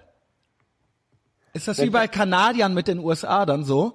Aber wie viele Bundesländer habt ihr nochmal? Äh, 16. 16. Ich habe immer das Gefühl, Deutschland sieht Österreich als knuddeliges 17. Bundesland. Die sind ein bisschen dumm, aber lieb. Ja, aber es ist doch nicht böse gemeint. Ja, siehst du. Guck mal, wir verstehen uns doch jetzt gut, Rocco, oder? Würdest du nicht sagen? Ja, das ist überstaatliche, das ist Diplomatie, ja. Und ihr guckt doch dann auch, ne, dann den Stefan Raab und so äh, und so, ne? Also ihr konsumiert das ja dann irgendwie alles auch mit. Ja. Nee, aber, aber dann, dann heißt immer der Piefke, ja. Also das verstehe ich gar nicht immer diese, diese, diese beleidigte Feindseligkeit, ja. Also können wir, komm, lass, wir können doch Freunde sein. Das ist ganz witzig, aber das ist so der einzig zulässige Rassismus in Österreich. Ne, das ist okay. Gegen die Scheißdeutschen, ja, genau. genau. Ja. Ihr seid ja auch die größte Zuwanderungsgruppe. Ja, aber warum? Ne? Weil hier, hier geht ja alles den Bach runter. Ja? Wollen wir natürlich jetzt alle zu euch und ihr seid ja ne, das mit so das einzige Land, wo man, wo, wo ihr uns versteht, wo wir die Sprache verstehen, wo man einfach so reden kann und man versteht sich. Ja, in der Schweiz wird es ja dann schon fast schwierig. Und jetzt weil Deutschland den Bach runtergeht, wollt ihr Österreich mitziehen, oder wie? ne, ihr habt doch jetzt, ihr habt doch jetzt Sebastian Kurz. Ein Hero, ja. Ja, ich, ich kann doch gar nichts mehr passieren, ja. Hier heißt es ja immer noch Danke Merkel. Okay, lass mal mit der Scheißpolitik aufhören. Ähm, so, zum, zum Ende hin. Ähm, äh, so, dein Alltag, Hauptberuf, das haben wir jetzt dann schon so ein bisschen rausgekriegt. Ähm, das hatte ich ja auch noch stehen. Was habe ich denn noch stehen? Ja, Unterwelt äh, kann man da noch lesen in die in die Zeit, ne? Ja, ich habe da, das war eben auch witzig. Ich habe ja mal so ein Unterweltsdossier für Rockers Adventures geschrieben und mhm. darauf fußt eigentlich dann der Zeitartikel. Und ich habe mit dem Fotografen Klaus Pichler mal so ein Buch gemacht, das heißt Golden Days Before They End, wo wir die ganzen letzten, das wird ja in Köln dasselbe sein, die letzten coolen alten Beiseln, Lokale, Espressos, Saufhütten abgeklappert haben. Die sperren jetzt alle zu. Mhm. Und die Städte werden ja immer steriler und immer antiseptischere ja. Spielplätze für, für Leute mit zu viel Geld. Ja. Und da haben wir noch die alten, die letzten alten Dinosaurier dokumentiert. Und das war auch so, da bin ich auch mit vielen alten Unterweltsgestalten, die es noch gibt, in Berührung gekommen. Mhm. Ja, gut, weil äh, das ist hier ein ähnliches Phänomen, würde ich sagen. In Köln oder in anderen größeren deutschen Städten äh, beobachtet man das ja ähnlich. Und es ist eben faszinierend, dass man selber so eine romantische Vorstellung davon hat, obwohl man natürlich weiß, dass das nicht alles romantisch ist. Ja, aber ja. trotzdem hat man ja, also ich verstehe diese Faszination dafür, ja. Wie gesagt, ich habe Minusmann auch gelesen und war gut unterhalten, sagen wir es mal so, auch wenn da manche Seiten dabei waren, wo ich dachte, oh mein Gott, ja, mhm. ein schlechter Mensch, ja, aber trotzdem, man, man möchte es irgendwie. Ja, ich glaube, man, also mit den Lokalen ist es so, wenn man dann sieht, was danach kommt, dann ist das Alte einfach viel schöner. Und dann doch, ne? Es war nicht, früher war alles besser. Nö, aber auch mit den Verbrechern. Minusmann war natürlich vom menschlichen her möchtest du mit dem wenig zu tun haben. Aber gegen irgendwelche internationalen Mhm. Mafia-Verbände war das, war Ja. das irgendein kleiner Furz. Ja. Ja, cool, aber cool, dass du dich da so äh, reingearbeitet hast. Das kann man, glaube ich, auch noch irgendwo lesen. Ja, das ist ja, auch noch relativ aktuell, ne? genau. Ähm, ja, also ich glaube, ich muss nochmal nach Wien kommen. Ja, was hast du? Hast du vielleicht für so zum Abschluss? Hast du ein paar Wien-Tipps? Deine deine drei Wien-Tipps für jemanden, der jetzt nicht einfach nur nochmal zum Prater will, sondern irgendwas, wo du sagst, erstens, zweitens, drittens, check das aus. Gut. Tagsüber würde ich in das Lokal Tagasyl gehen, da kostet das Bier 1,60. Wenn es finster wird, dann würde ich in den Keller darunter gehen, das heißt Nachtasyl. Da ist das Bier auch nicht viel teurer. Und zwischendurch würde ich in das Lokal Schmauswawal gehen, das von drei Frauengenerationen geführt wird. Leider ist die, mittler, ist die mittlere vor kurzem verstorben, aber die Oma und die Enkelin führen das noch. Das ist ein, ein, da läuft auf jedem Tisch ein anderer Film, den man nicht erklären kann. Gut, das klingt hervorragend, ganz nach meinem Geschmack. Und du hast auch gerade schon gesagt, das sind so die kleinen Unterschiede, äh, die, Nuancen zwischen österreichisch und deutsch. Es gibt noch viel größere, aber du bemühst dich ja jetzt nicht zu sehr in Mundart zu verfallen. Aber wenn du sagst, wenn es finster wird, wie schön ist das halt überhaupt, ja? Also ich verstehe natürlich jedes Wort, aber so würden wir hier gar nicht sprechen. Und äh, das mag ich. Und äh, ich würde dir gerne meine zwei Lieblings Vielleicht, vielleicht, ich wollte eigentlich drei machen, mir fallen aber nur äh, zwei ein, Lieblingsösterreichischen Worte sagen noch. Ja, Und bitte. vielleicht gibst du mir dann noch deine. Ähm, einmal, ähm, ach nee, ich gebe dir drei, weil ihr äh, alles immer so schön ausschmückt, ähm, dass ihr zu einem Stuhl Sessel sagt. Ja, Das finde ich äh, hervorragend, ja. Es sind noch Sessel frei, hieß es mal, bei einem Freund von mir, der in Wien äh, natürlich NC-Flüchtling war, weil, was auch die Österreicher nicht gerne mögen oder die Wiener Studenten. Aber dann hieß es, hier vorne sind noch Sessel frei. Und dann hat er sich gefreut und ist nach vorne gelaufen und dann waren das aber nur Stühle. Und hat, hat dann gefragt, wo sind denn hier die Sessel? Ja, äh, das ist das eine. Dann das andere ist, aber was erwartete der Sessel? der dachte jetzt, ey, wie doof, dann gehe ich doch nach vorne und setze mich auf den Sessel. Also wenn du weißt, also bei uns sind Sessel so, äh, du weißt, was ein Sessel ist in Deutschland, ne? Ein Sessel ist für mich Stuhl. Ich glaube, das ist. Nein, so ein richtig so wie so ein Sofa, wie so ein Couch-Ding, Couch-Ding, so, so, so mit, mit Polstern und allem Pipapo. Lounge, oder wie? Ja, das ist hier ein Sessel, ja, so ein richtig so zum Fernsehgucken. Aha. Das ist ein Fernsehsessel. Genau, ein Fernsehsessel, ja, das sind für uns Sessel. Und dann das andere war, ähm, das haben wir dann aber rausgefunden, aber das war dann auch ein geiles Wort, der Mistkübel. Nee, äh, wie? Nee, Mom zum Mülleimer. Wie sagt ihr zu so einem Papierkorb? Ja, Mist- Mistkübel oder Mülleimer. Das ist für mich das Normalste auf der Welt. Mistkübel. Ich habe gedacht, ich höre nicht richtig. Ja, dann schmeiß es doch in den Mistkübel. Und ich habe auch gedacht, das ist ja wunderschön, ja. Und äh, das dritte, da hörte ich aber, dass das vielleicht nicht stimmt. Und dann war ich richtig enttäuscht und das wollte ich eigentlich nicht wissen. Da sind wir wieder bei dem Thema. Ich möchte das einfach glauben, dass das stimmt. Das Altenheim bei euch Greisenasyl heißt. Sagen wir mal, es stimmt. Ey, ich habe mich so gefreut, als ich dieses Wort zum ersten Mal gehört habe, ja. Äh, und äh, ich alle, denen ich das erzählt habe in Deutschland, die freuen sich auch darüber. Rocco, hast du auch noch so drei Wörter? Können auch Deutsche sein, die du blöd findest. Also nicht blöd, ich finde sie ja schön. Ja, oder, oder kurios findest, sagen wir es mal so. Oder deine drei liebsten österreichischen. Mm, Oder nur so eins, meinetwegen. Ich will dich ja jetzt nicht hier zwingen, wenn du keine hast. Aber es dürfen gerne drei sein.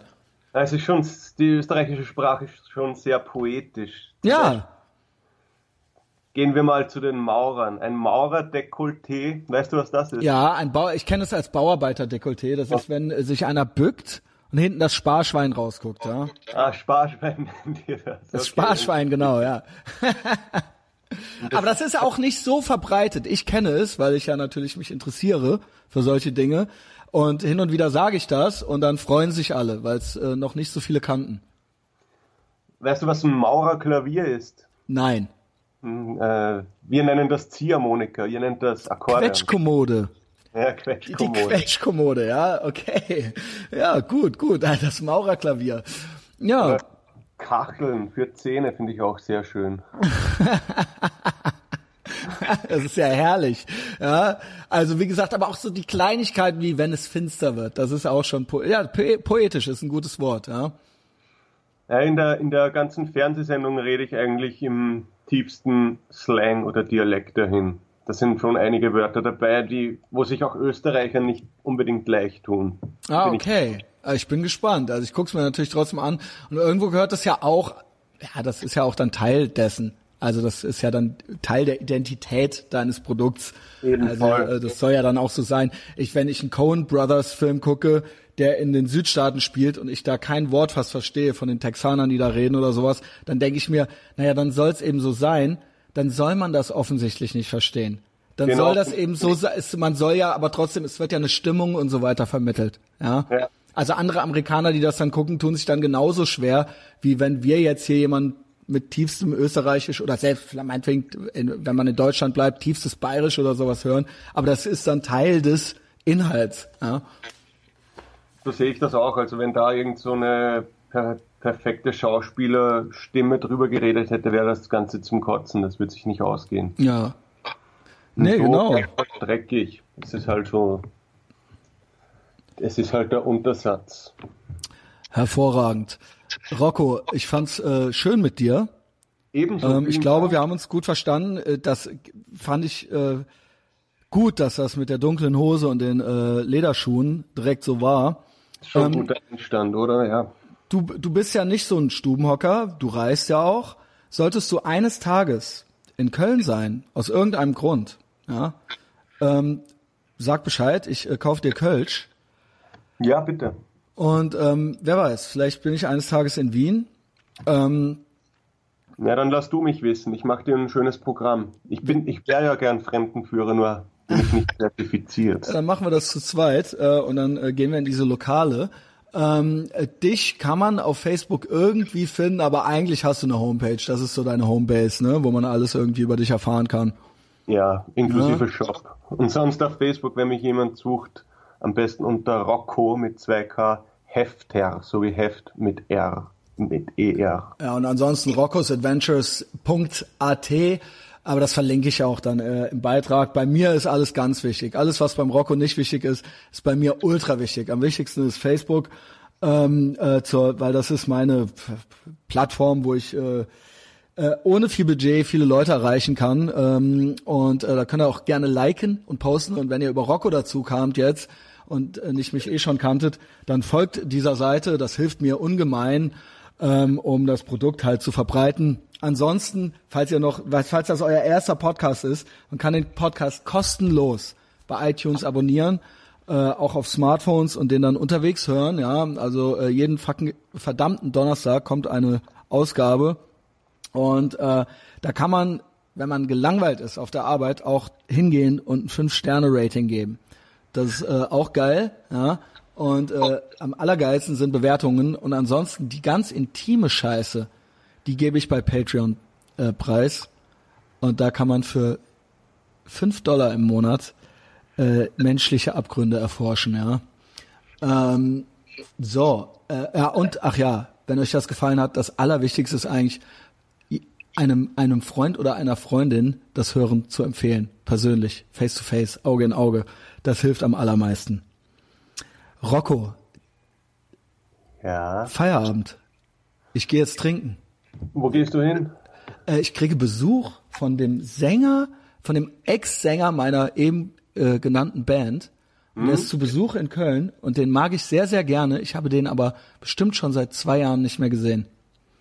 Und heißt- äh, wir gehen, äh, wir gehen was essen und dann lassen wir uns treiben.